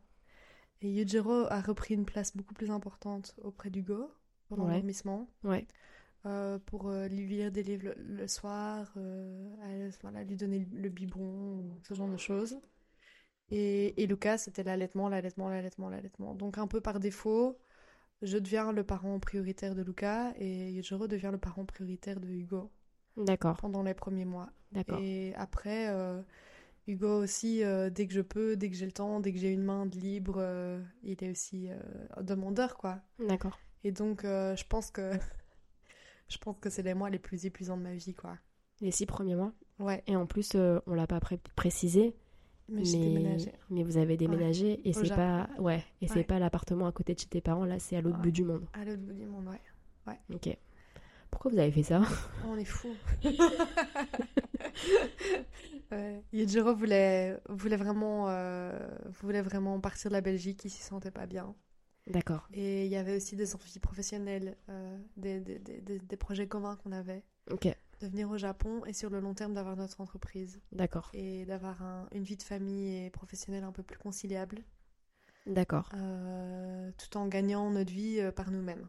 D'accord. Voilà. Donc ça, c'était l'idée. Mais on savait que ce serait un projet long terme, surtout pour moi. Parce qu'il fallait euh, maîtriser la langue, il fallait euh, avoir une place en crèche, parce qu'au Japon, c'est pas facile non plus. Mm. Donc on est arrivé à... Non, et puis bâtir votre petit empire et ça se fait pas du jour au lendemain non plus voilà. quoi. Ouais. Du coup, on savait que cette année-là... euh, Mais pourquoi euh, cette échéance Est-ce que vous l'aviez prévu à l'avance ou c'est un moment Yujiro qui a fait bon, il faut partir parce que sinon on le fera jamais? hum, Yujiro, un, il en pouvait plus. Ok. Vraiment, il était au bord de la dépression, je pense. D'accord. D'accord. Et deux, il avait fini son master. Donc ça, c'était une, une bonne deadline aussi. Ok.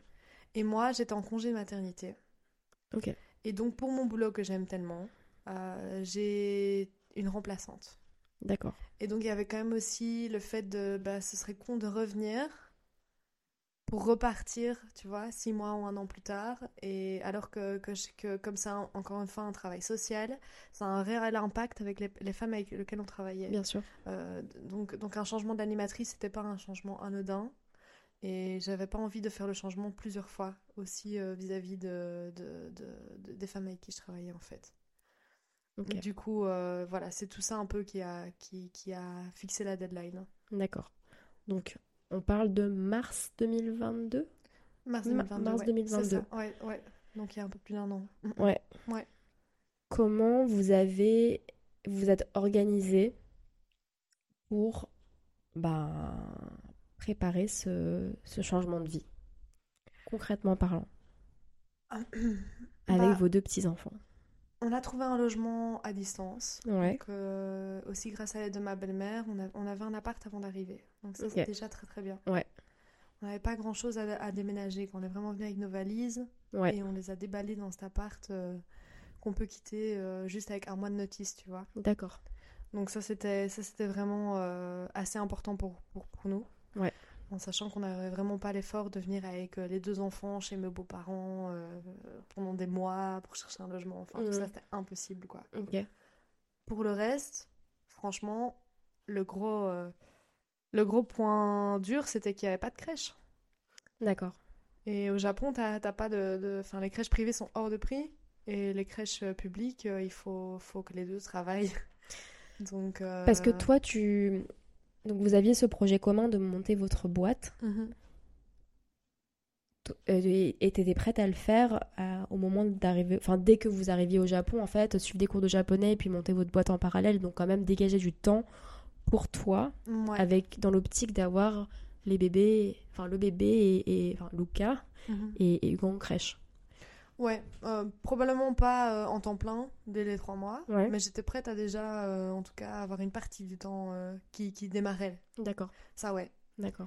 Et là, j'ai dû prendre mon mal en patience parce qu'il a fallu, bah, il a fallu un an. Il a fallu un an pour avoir une place en crèche. Il a fallu un an pour démarrer les cours de japonais. Il a fallu un an. Donc c'était c'était un an où j'ai où j'étais vraiment femme au foyer, quoi. D'accord. Et Hugo, c'était pas facile, vraiment pas facile. Mais Hugo, il allait au. au- Il allait à l'école, à la maternelle à la japonaise. maternelle japonaise, ouais. Et tu peux nous préciser à quelle heure ça termine la maternelle japonaise? Bah, euh, en- les mercredis, c'est vers euh, midi 30, 13h, et les, mercre- et les autres jours, c'est 14h10, quoi. Ok, donc c'est quand même relativement tôt en fait. C'est vraiment tôt, c'est vraiment, vraiment tôt. Mm. En fait, euh, en sachant que je dormais, enfin, que je dors toujours très mal avec Lucas, Ok. Ça me permettait juste de refaire une petite sieste euh, en matinée, et puis, euh, poum, je suis de nouveau avec Hugo et Lucas, quoi. Euh, donc, euh, donc au niveau physique, euh, j'étais épuisée en fait. En fait, il y a vraiment, il y avait un double aspect, tr- triple aspect. Un, euh, le fait que, que moi je me je me retrouve pas euh, épanouie en étant mère au foyer. Ouais. Donc ça c'est vraiment l'aspect personnel. Ouais. Et puis il y a l'aspect physique de l'épuisement, euh, du manque de sommeil avec Lucas. Et puis il y a a l'aspect euh, psychologique euh, de ma relation avec Hugo qui était quand même un enfant de, de, de deux ans et demi qui a quitté aussi euh, son pays, ses grands-parents, qui arrive dans un, un nouveau pays avec une nouvelle langue, etc. Ouais. Un petit frère avec qui il faut partager le temps et l'attention de, de ses parents. Et, et puis qui est un, un vrai terrible two, comme on l'appelle. Ouais. Et donc euh, qui va pousser tous les boutons euh, que tu puisses avoir euh, en termes de, de patience et, et de et de d'énergie émotionnelle. Et donc l'un dans l'autre c'était un peu le combo le combo de la mort quoi.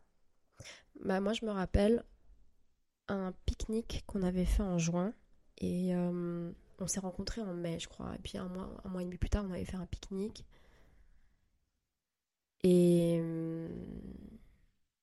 bon j'avais pas remarqué enfin en fait je trouvais que tu avais toujours un- une personnalité que tu as toujours une personnalité hyper solaire etc et, et donc je me rappelle de toi pas pas de enfin ça se voyait pas en tout cas. Et six mois plus tard non pas six mois plus tard je, je recouperai au montage mais octobre de la même année tu nous as dit que tu avais fait un burn-out parental à ce moment-là. Euh, donc c'est ce que tu disais en fait c'était que ces trois aspects qui avaient été poussés à bout t'ont mené à ce, ce burn-out parental comment est-ce que tu as traversé cette période? J'ai ja- j'ai pas été diagnostiquée en burn-out parental par un psychologue ou quoi que ce soit. Non, bien sûr, mais bon, Mais, euh, euh, c'est quelque chose qui se ressent, je pense. euh, Voilà. tu Disons que tu sais quand ça va pas, quoi. Voilà, ça n'allait Ça plus. va pas. J'avais de l'angoisse quand je devais aller rechercher Hugo. Ouais. Euh, j'ai- j'ai- j'ai- J'avais du mal à, à m'en occuper. Et euh, surtout, euh, c'était des crises de colère, des crises de colère, des crises de colère. quoi. C'était ma- gestion des émotions qui était vraiment euh, catastrophique. Bah, en fait, le truc, c'est que t'avais pas de moment pour toi, en fait. Non, j'étais vraiment à. C'était, c'était zéro. T'avais Ouais. pas de marge de manœuvre pour toi pour même euh, aller respirer un coup, euh, faire des trucs euh, pour décompresser. Bah, J'avais des copines, hein, heureusement, des, des copines maman avec qui euh, j'ai pu, j'ai pu passer des, des- des moments en extérieur euh, aussi, qui font aussi du bien à Hugo parce qu'il il joue bien en extérieur aussi. C'est vraiment un enfant qui adore euh, Ouais. courir dehors, quoi. Euh, mais, euh, mais ouais, à part ça, j'avais pas beaucoup de soupapes. Mm. Et Donc c'est pas étonnant. Enfin, je veux dire, quand on, quand on compare l'environnement euh, de mon, ma première année euh, 0 to 1 et ma deuxième année 0 to 1, Ouais. on a un peu, euh, voilà, à, à- à l'antinomisme, quoi, tu vois, totalement contraire, quoi. Mm.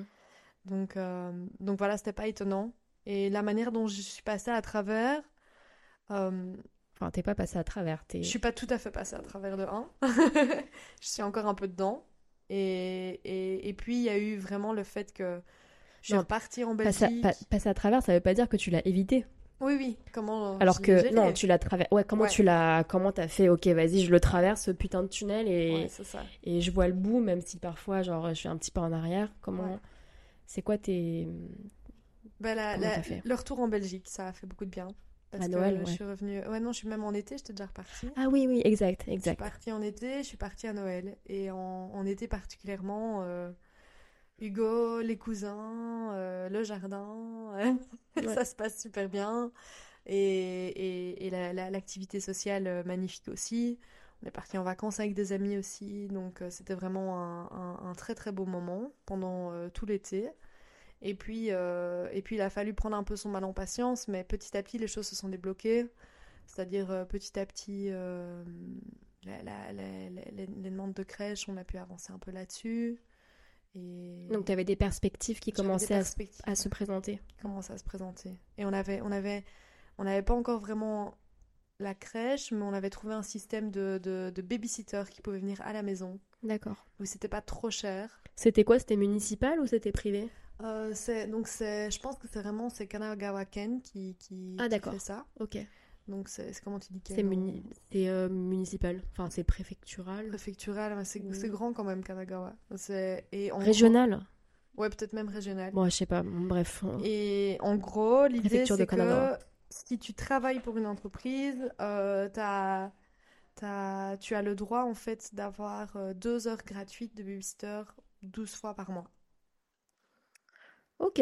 Et donc ça c'est quand même non négligeable. Et en fait nous on faisait des, des packs de 3 heures 12 fois par mois. Ok. Donc on payait juste une heure pour 3 heures de, de, de babysitter. D'accord. Et ça c'est 3 heures où je pouvais euh, aller faire des cours de japonais, où je sortais un peu. En tout cas j'étais sans, sans Luca pour la première fois. D'accord. Donc euh, ça, ça a fait déjà aussi beaucoup de bien. T'as ressenti quoi? T'as fait quoi le... la première fois que Luca a été gardé? Tu te rappelles de ce que t'es allé faire? Ouais, je suis allée au karaoké à 10h du mat. C'est vrai?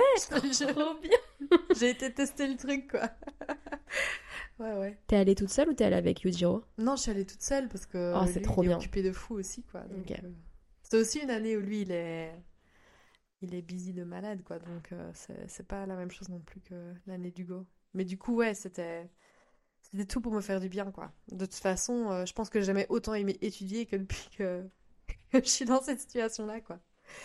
C'est toute ma Ouais. vie, j'étais ah non, étudier, non merci, euh, j'aime pas me mettre devant mon bureau et commencer à étudier quoi que ce soit. Mais là, euh, entre ça et m'occuper de mes enfants, euh, deux, trois heures par jour, mais avec plaisir, quoi. Bah ouais. Vraiment, quoi. Ouais, Ça me fait vraiment une soupape. Mm. La sensation de, de faire autre chose qui a aussi du sens, tu vois. Ouais. Et puis le japonais, pour moi, c'est hyper important parce que tant que je ne maîtrise pas, euh, je, je saurais pas vraiment avancer, que ce soit au niveau carrière, mais même aussi euh, vraiment social. À un moment, euh, Mm. c'est nécessaire, quoi. Alors, revenons, c'est une excellente transition. Au niveau de la vie sociale, donc tu as évoqué rapidement des copines et l'extérieur. Est-ce que tu veux nous raconter un petit peu comment tu as construit ta, ta vie sociale depuis ton arrivée au Japon? Bah, les, les- les premiers mois, j'étais vraiment courageuse, quoi. Euh, Ouais. J'avais, j'avais vraiment la... Je disais l'investissement, quoi. Vraiment, je mettais l'investissement à rencontrer des gens, à sortir hors de ma zone de confort, Tu faisais quoi concrètement? Euh, parler au maximum avec des gens dans le parc, etc. Tu vois, j'allais au parc Des mamans des- japonaises? Des mamans japonaises et puis des mamans francophones aussi. Je suis tombée par hasard euh, avec des mamans francophones euh, Cool. dans, dans mon quartier. Et puis, euh, et puis il y a eu Hippo Hippo. Ouais. Et là, euh, Il va falloir qu'on les salue. Hein. Je Voilà. sais pas s'ils connaissent l'existence de ce podcast, mais il va falloir qu'on les salue. hein. là, il y a eu Hippo Hippo, c'est plus compliqué, c'est plus loin géographiquement de chez moi. Ouais.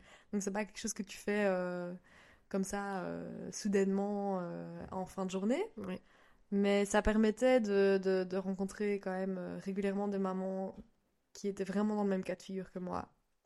Et, et puis là, ça installé un peu un groupe de copines très confortable. Et donc à partir de là, je suis moins sortie de ma zone de confort en dehors.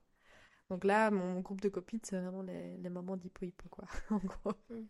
Voilà. J'aimerais bien à terme quand même euh, ressortir de ma zone de confort et puis avoir des copines euh, japonaises euh, dans mon quartier, ce serait chouette. Euh, J'ai deux questions qui me viennent en tête, qui sont pas trop en rapport, mais un petit peu parce qu'on parle de, on va retourner, on va recommencer à parler de tes enfants. Euh, bah, le premier, c'est du coup, euh, est-ce que tu sensibilises tes enfants à la question féministe? Oui, beaucoup. T'as commencé dès le, enfin, Ouais. aussi petit que, que tu te souviennes pour les deux? Bah, en fait, il faut, faut se poser la question de c'est quoi sensibiliser en, en soi, parce que si c'est dire avec des mots, effectivement, ils sont encore un peu petits pour qu'on ait des grandes discussions sur, euh, sur les discriminations de genre, etc. Euh, je dirais plutôt que un- le travail, il est d'abord à faire sur moi. Euh, parce que je me rends compte que même moi, euh, qui, qui y suis intéressée et euh, qui a un niveau de déconstruction euh, euh, assez élevé par rapport à, à la moyenne, probablement, euh, juste je fais le test, je mets Luca avec une robe ou Luca en vêtements euh, de petit garçon euh, typique, je ne le vois pas de la même manière. Même la manière dont je le dont, dont- dont- dont j'appréhende sa personnalité et son caractère, euh, c'est déjà changé rien qu'avec C'est le intéressant ce que tu dis. rien qu'avec le vêtement, ouais.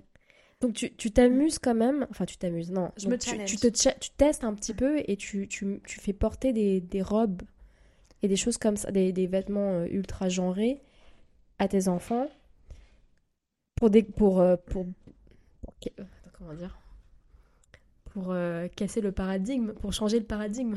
Ouais, j'essaye, j'essaye de me challenger un peu, ouais. Ok. Je je dirais pas que j'habille mes enfants en robe tous les jours, mais, mais ouais, effectivement, j'essaye de... Quand, quand je vais aller vers un vêtement et je me dis, mais en fait, euh, pourquoi je prends pas euh, la robe qui est juste à gauche, euh, tu vois, parfois je me dis, ben, je vais le faire, tu vois. Et puis quand ils sont plus grands comme maintenant, Hugo peut décider tout seul. Je lui coupe pas du tout la possibilité de quoi. Et, et là, là, là, il y a un effet encore euh, plus vicieux, je trouve, à 3 ans, c'est que t'as la société qui, qui à l'inverse, est déjà en train de, de lui dire ce qu'il Ouais. doit faire et ce qu'il doit être. Ouais. Vraiment énormément. Et Bah, à la, la limite, je pourrais à la maison, je pourrais lui dire, euh, même lui dire, vas-y, mets une robe rose. Mm.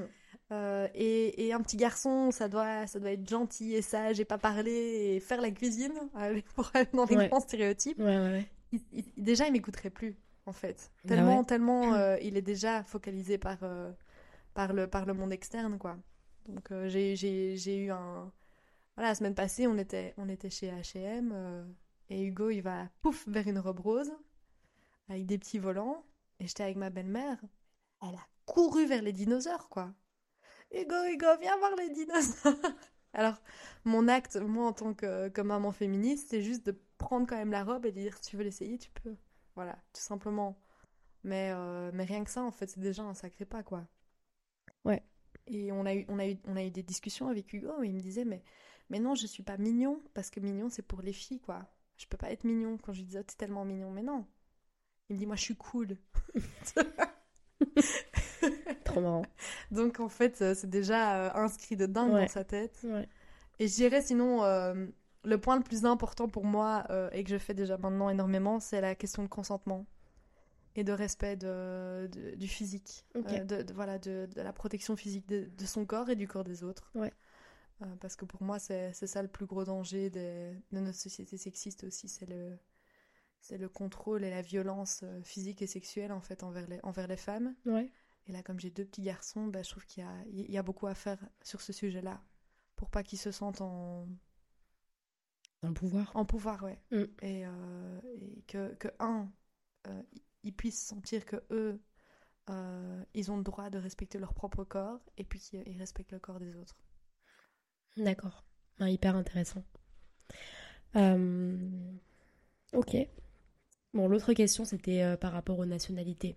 Parce que japonais, toi, t'es belge. Euh, donc, au- au-delà juste de la nationalité, il y a aussi la partie culturelle, la partie de la langue. Euh, comment vous êtes arrangé pour euh, transmettre ces, ces aspects-là? Bah, je veux dire qu'on est assez fiers de nous pour l'instant. Ouais. On, on essaye vraiment de, de, de, de, de les éduquer dans les deux langues D'accord. et dans les deux cultures. Et on a un peu la règle aussi de ne pas diminuer la culture de l'autre, euh, devant les enfants en tout cas. Tu vois, de pas être trop critique par rapport à... Ah, le Japon, c'est relou Ouais, parce que voilà. c'est comme ça. Ah, les Ouais, Belges, ils sont comme ça. D'accord. Ouais, c'est ça. Et donc, euh, on a la chance aussi d'être tous les deux intéressés par la culture de l'autre, Ouais. par l'apprécier. Et tous les deux, on aime bien le pays de l'autre aussi, donc ça, permet, ça nous permet d'avoir des discours positifs des deux. D'accord. Et puis, bon, moi je parle en français, Yujiro parle en, en japonais. D'accord. Et le but aussi, en fait, de, de, de ce projet euh, de travailler pour nous-mêmes, avec notre propre entreprise, c'est qu'à terme, on aimerait bien vivre un peu entre les deux pays, quoi. D'accord. Ça serait vraiment l'idéal. Hmm. Non, je sais pas si on pourrait s'en sortir au niveau scolaire et tout, mais... Mais, mais ouais, en tout cas, il y a une idée de de pas devoir choisir. D'accord. Et leur donner les deux, Les deux. à 100%, quoi. D'accord. Ouais. C'est hyper intéressant. Et d'être proche des, des- des- des deux familles aussi. Ouais, parce que là, c'est vrai que c'est soit vous êtes en Belgique et vous êtes loin de la belle famille, soit vous êtes au Japon et vous êtes loin de ta famille. Donc, euh, Ouais. ok. Bah écoute, euh, on va commencer par. euh, Enfin, on va continuer et commencer à se diriger vers conclusion, la conclusion, la fin de ce podcast. Est-ce que tu veux. tu serais d'accord pour nous partager bah, quelques moments difficiles que tu estimes avoir eu pendant tes deux années zéro et comment tu les as traversés Ça peut aussi être un espèce de récap. Bah, l'épuisement physique d'un petit bébé, c'est une chose, mais euh, l'é- l'é- l'é- l'épuisement psychologique, c'est vraiment un autre niveau de, détresse, en tout cas, que j'ai vécu. Et, pour moi, là, c'est vraiment, euh, ouais, c'est vraiment le combo de, de, de, l'environnement extérieur et puis euh, juste le fait d'avoir deux enfants en bas âge en même temps. C'était vraiment, vraiment, vraiment sportif. Et, et ça, a été, ça a été très, très, très, très dur à ce niveau-là. Mais j'ai oublié de le préciser, mais en fait, tu habites pas dans le centre de Tokyo. Et donc, quand tu fais des déplacements pour euh, participer bah, notamment aux événements d'Hippo et tout, alors certes, euh, parfois Hugo est à la maternelle, donc tu as juste le trajet à faire toute seule. Mais, euh, mais déjà, bravo pour euh, tous les trajets que tu fais euh, avec tes bébés. Parce que c'est euh, de la logistique, c'est du taf, il faut penser au déjeuner, il faut penser aux couches. En plus, c'est des tailles différentes puisque Lucas c'est Lucas et Hugo c'est Hugo. Enfin, tout ça, c'est un. Ouais, je pense que c'est c'est vraiment. Rien, rien que de faire un trajet, c'est fatigant en fait. Ah ouais, ouais, complètement. Mais euh, par contre, ce que ça me redonne en gain euh, d'énergie après, c'est incalculable, quoi. Donc euh, pour moi, ça, ça valait la peine de Ouais. venir à Hippo Hippo et faire une heure et demie de trajet. Ouais. Parce que, le- comme je te dis, pour moi, euh, la vie sociale, ça, me- ça me rebooste, quoi. Mm. Donc c'était vraiment, vraiment nécessaire. D'accord, Vraiment. Je, co- je considérais ça comme un, un self-care, en fait. d'accord. Ouais. Ok. Et euh, tu veux nous partager des, des bons souvenirs que tu as de tes années zéro? Évidemment, euh, pour, pour la naissance d'Hugo, donc comme j'en parlais, il y a le- le- les, les semaines qui ont suivi, vraiment euh, sur ce nuage de bonheur euh, Mm. total, Mm. Où j'en revenais pas, quoi, de la beauté de la parentalité. Et, euh, et puis de la naissance de Luca, maintenant, c'est... Ce qui est le plus beau, c'est, c'est, c'est, c'est la... les deux enfants ensemble. Quand, quand ils, ils ont des moments de complicité, des rires, il y a, il y a personne qui fait rire Luca autant que Hugo. C'est vraiment euh, un comédien né pour lui, quoi. Il y a que lui qui le fait rire aux éclats. Moi, je peux faire ce que je veux, il rigole pas. Mais, mais son grand frère le fait, le fait rire aux éclats. Ça, c'est des moments hyper précieux, vraiment euh, très très doux. Et puis, euh, pour ma rela- relation de couple aussi, je pense que ce qui est très beau quand tu as des enfants, c'est que il y a personne d'autre au monde qui aime ton enfant comme ton partenaire, en fait. Ouais. Et donc, euh, il y a quand même pas, malgré toute la difficulté, vraiment, je dirais le mode warrior, mais vraiment, mes soldats qu'on a pour l'instant, euh, t'as aussi l'effet, euh, quand, quand on voit justement des beaux moments comme ça et qu'on se regarde tous les deux, il y a que nous deux qui pouvons ressentir ça à, à cette intensité-là, quoi. Et donc, ça, c'est aussi un très beau partage, je trouve. Mm. C'est hyper beau. Merci. Tu te rappelles de quelques remarques euh, un peu maladroites ou reloues que tu aurais pu entendre euh, pendant tes, tes premières années euh, en tant que maman? J'ai surtout un très mauvais souvenir des, des- des injonctions à la- pendant la grossesse. D'accord. Là, c'était vraiment euh, mange pas ci, mange pas ça, fais pas ci, fais pas ça, euh, perds pas du poids, euh, perds pas trop de poids, fa- fais du sport. euh, je trouvais qu'en fait, c'était impossible de répondre à toutes les attentes. Mais euh, ça venait d'où Parce que ça en fait beaucoup là? Ouais, bah, ça vient un peu de tout le monde. Ça vient un peu de tiens, il me semble que t'as pris un peu beaucoup de poids, ou si tu fais un peu trop de sport, il me semble que c'est pas bon pour le bébé si tu cours un peu trop. Euh, Est-ce que tu es sûr que tu peux euh, manger ce fromage? Enfin, genre, mêle-toi ton assiette, en fait. Et euh, je trouvais qu'il y avait vraiment beaucoup, beaucoup, beaucoup de ça pendant la grossesse. On perd un peu, je trouve qu'on est un peu dépos- dépossédé de sa, de sa personne. Ouais. Tout le monde a un avis Ouais. sur toi une fois que tu portes un bébé, en fait. Comme s'ils avaient le droit de décider pour toi. Mm. Et ça, c'était un truc qui était vraiment relou pendant la grossesse. T'avais un bouclier anti. euh, Enfin, t'avais un- une répartie, tu leur disais des trucs ou des fois où, où tu, où tu laissais, euh, tu laissais le- la personne parler? Oh, bon, euh, ça dépend. Ça dépend des fois. Ok. Et puis alors, euh, bah, en Belgique, je trouvais qu'il y avait quand même des... des- Comme, comme quand même, j'étais quand même influencée aussi par le mode parental euh, japonais. Tu vois, il y avait quand même le cododo, euh, la- l'allaitement exclusif et tout, qui sont quand même beaucoup plus acceptés ici qu'en Belgique. En Belgique, il y avait quand même un peu, ouais, mais ton enfant, s'il dort pas, c'est parce que... C'est parce que tu l'allaites toujours, euh, c'est parce qu'il Ah. dort avec toi. Il y avait quand même ce genre de, de remarques dans le milieu familial qui me faisait un peu mal, quoi, parce que en fait, ouais, ça y est, toi, t'as la clé. euh, Alors qu'en vrai, on est tous en train de chercher, il n'y a pas de Bah solution ouais. magique. En fait, c'était que peut, ça, c'était que ça. Tous les bébés dormiraient au bout de aussi facilement, quoi. Enfin, Ouais, voilà. Et puis en- au Japon, je dirais que la seule injonction euh, un peu relou, c'est l'allaitement euh, sans, sans coverage. sans, enfin, l'allaitement en public sans se cacher, quoi. Voilà, la- l'allaitement public sans mettre de, de, de cap d'allaitement. Ouais. Je crois que je t'ai jamais vu avec une cape d'allaitement, c'est pour ça. Non. Mais je pense qu'il y a un aspect politique aussi. Je me dis, s'il y a une autre maman au Japon qui me voit avec les seins à l'air et qu'elle a envie de le faire, peut-être qu'elle va se dire, bah tiens, elle a osé, moi aussi, je vais le faire. Mais je rêverais qu'il y ait des choses comme ça qui se passent, quoi. Ouais, mais ouais, non, laisse tomber. Pour moi, c'était vraiment hors de question de, de Mm. cacher mon sein. C'est trop, c'est tout le temps en plus, quoi. C'est Bah ouais. 200 fois par jour. Mm. Non, c'est trop lourd, franchement. T'offres quoi euh, à tes copines qui vont devenir maman maintenant? T'as des... T'as des astuces? J'ai une amie qui a accouché de son troisième petit garçon Waouh. et Wow. je lui ai offert des, des- Je lui ai fait des spaghettis bolo en quantité pour congeler. Je pense que c'est. euh, Ouais, ça, ça fait partie des top 3 des meilleurs cadeaux à faire euh, Ouais. à tes potes qui viennent d'accoucher, quoi. De la bouffe, de la thune De la thune. et, euh, et ton Ouais. temps si t'es dispo. Ouais, c'est ça, Mm. exactement. Pour Lucas, sur sa liste de naissance, comme c'est le deuxième, franchement, on demandait de l'argent pour l'ostéo, de l'argent pour un resto euh, en couple avant la naissance. Enfin, tu vois, genre de truc, quoi. Ouais, ouais, ouais. Parce qu'en vrai, c'est ça, on a besoin de thunes, on a besoin de temps, et on a besoin, on a besoin, on a besoin D'aide. de nous aider dans le ménage et dans le Ouais, repas. ouais. Euh, mais au niveau équipement, on n'a pas besoin de grand-chose. Non. Déjà, pour un premier, t'as pas besoin de grand-chose, mais en général, t'es t'es déjà équipé pour le deuxième, quoi. Donc, euh, Ouais, ouais, grave. Ok. Ouais. Trop bien. Donc, euh, pâte spaghetti bolognaise. mhm. Hyper bonne idée.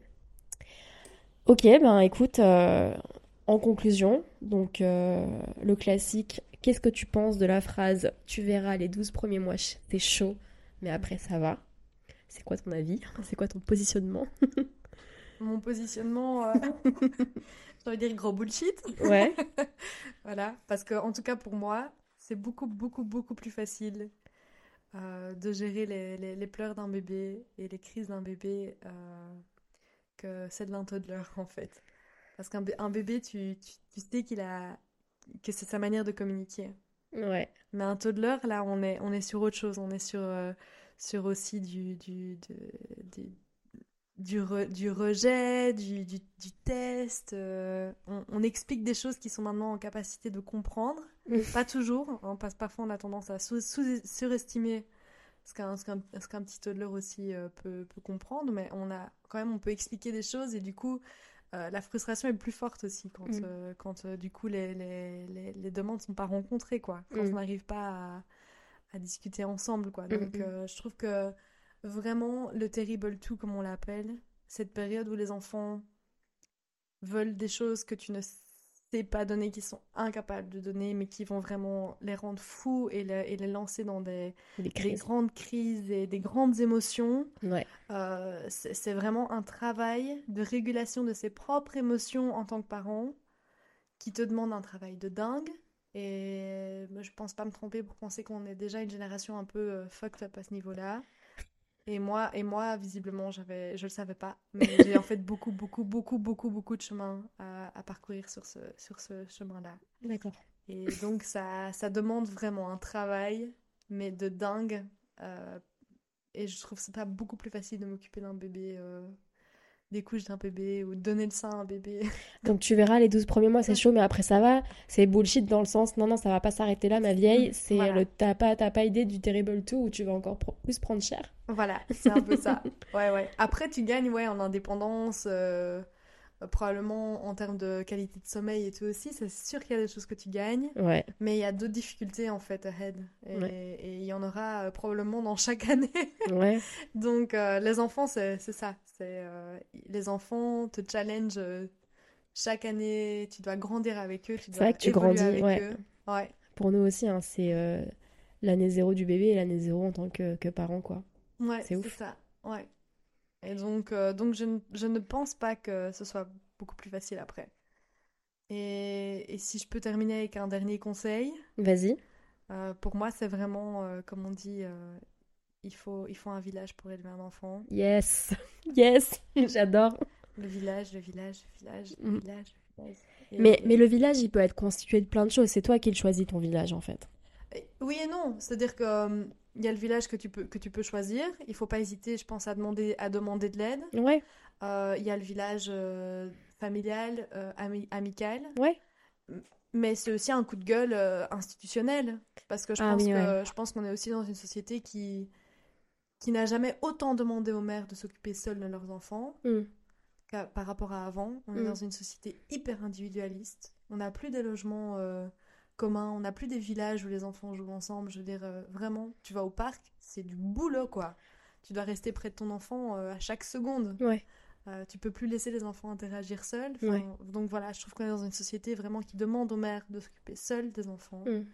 Et, les, instan- et les institutions à côté ne suivent pas, comme par exemple la demande de crèche euh, au Japon, c'est c'est une catastrophe quoi. Ici à Setagayaku, c'était quoi euh, 3 3000 par an sur 6000 qui n'ont pas pu avoir de crèche euh, en avril. Bah, je me demande ce qu'ils font, les parents, en fait. Euh, Les mamans, à ce moment-là, en fait, elles sacrifient encore une année de leur carrière. C'est ça. Ouais. Ouais.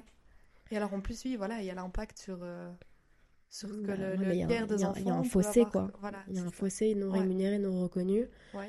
Enfin, Donc, euh, crée, ouais. donc le- pour moi, le village, euh, c'est-à-dire que si on, on, on- ne peut pas revenir à, à- à l'ancien, l'ancien mode, on ne peut pas revenir euh, à l'époque de nos grands-parents où les enfants euh, étaient dans le même village à courir pieds nus, et c'est peut-être très bien comme ça.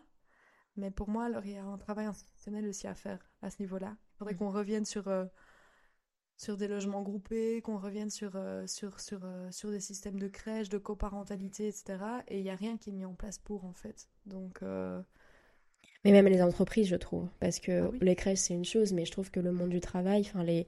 le rythme du travail. Enfin, moi, quand... en fait, avant, je me rendais pas compte parce que j'avais pas d'enfant, mais après être devenue maman, quand j'ai pris conscience que les meufs en France, elles reprennent le boulot à trois mois Mm.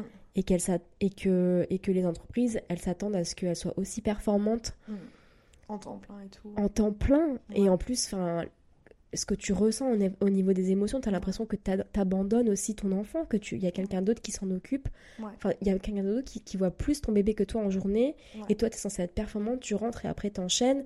Et en fait, tu culpabilises tout le temps, en fait. Exactement. Et, euh, et donc, euh, moi, je trouve qu'il y a un- au, niveau, au niveau professionnel, enfin, au niveau des entreprises, il y, a un- il y a des choses qui doivent être un peu plus agiles pour que, bah déjà, pour qu'il y ait de base le même nombre de congés pour les femmes et pour les hommes. Et puis, euh, et puis ensuite, la, la reprise du travail, que ce soit pas quelque chose de. soit pas un. un, un- un- je sais même pas comment appeler ça. un- une, une condamnation. Enfin, c'est pas une condamnation, mais c'est c'est hardcore, quoi. Ouais, ouais. Mm. Même, même moi qui, qui ai toujours dit que je voulais travailler, un temps plein à trois mois, ça aurait pas été possible. J'aurais j'aurais aussi été euh, hyper malheureuse, quoi. Ouais. Et Yujiro, à l'inverse, euh, il a officiellement eu droit en fait à un congé parental d'un an, Ouais. mais euh, c'est le seul de toute sa génération et, et les anciennes en fait. C'est le premier. Non, mais j'ai, c'est très rare. hein. Et il a reçu beaucoup de pression. Ouais. Et en fait, il a dû à moitié accepter le fait qu'il retournerait jamais Ouais. dans cette entreprise. Ouais. Euh, Parce qu'il savait que ce serait en fait euh, jamais accepté qu'il ait pris ce congé parental. Ouais, parce qu'en plus, c'était un an qui ont été renouvelés euh, avec. euh, Oui, il a repris un an pour Ouais. Lucas, ouais. ouais. Ouais.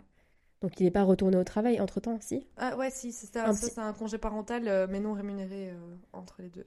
Mais il a gardé sa position officiellement, tout du long. Il a gagné sa position, mais il n'est pas retourné travailler, en fait. C'est ça, Ok. ouais, Donc, ça. euh, genre trois ans, euh, ans euh, off. Ouais, c'est ça. Ouais. Trois ans off. Donc, c'est hyper. euh, Enfin, je crois que tu es la seule personne que je connaisse qui. dont le, le, le partenaire ait fait ça. Donc, c'est cool, mais en même temps, ça montre la tendance générale qui est pas du tout en faveur de ce genre de pratique, quoi. Ouais, tout à fait. Ok. Bah, écoute, merci Hélène. Mais de rien, avec plaisir. C'était très chouette. Bah, c'était trop cool de t'écouter, de d'entendre aussi des choses que. Enfin, de découvrir des choses sur, sur euh, ton expérience, tes expériences, que, que j'ignorais totalement. Donc, merci beaucoup d'avoir partagé à cœur ouvert. Merci à toi. Voilà, j'espère que l'épisode vous a plu. Si c'est le cas, n'hésitez pas à mettre 5 étoiles sur vos plateformes d'écoute, ça m'aide pour le référencement. Si vous souhaitez soutenir le podcast sous forme de petit café, même un seul, il y a le lien Buy Me a Coffee en barre d'infos. Vous pouvez aussi suivre les coulisses du podcast sur Instagram, at 021podcast avec un underscore entre chaque mot. N'hésitez pas à le partager à vos proches, à vos potes qui sont dans leur année zéro et aux personnes qui n'ont peut-être pas compris pourquoi vous étiez moins dispo après la naissance de votre bébé. Bisous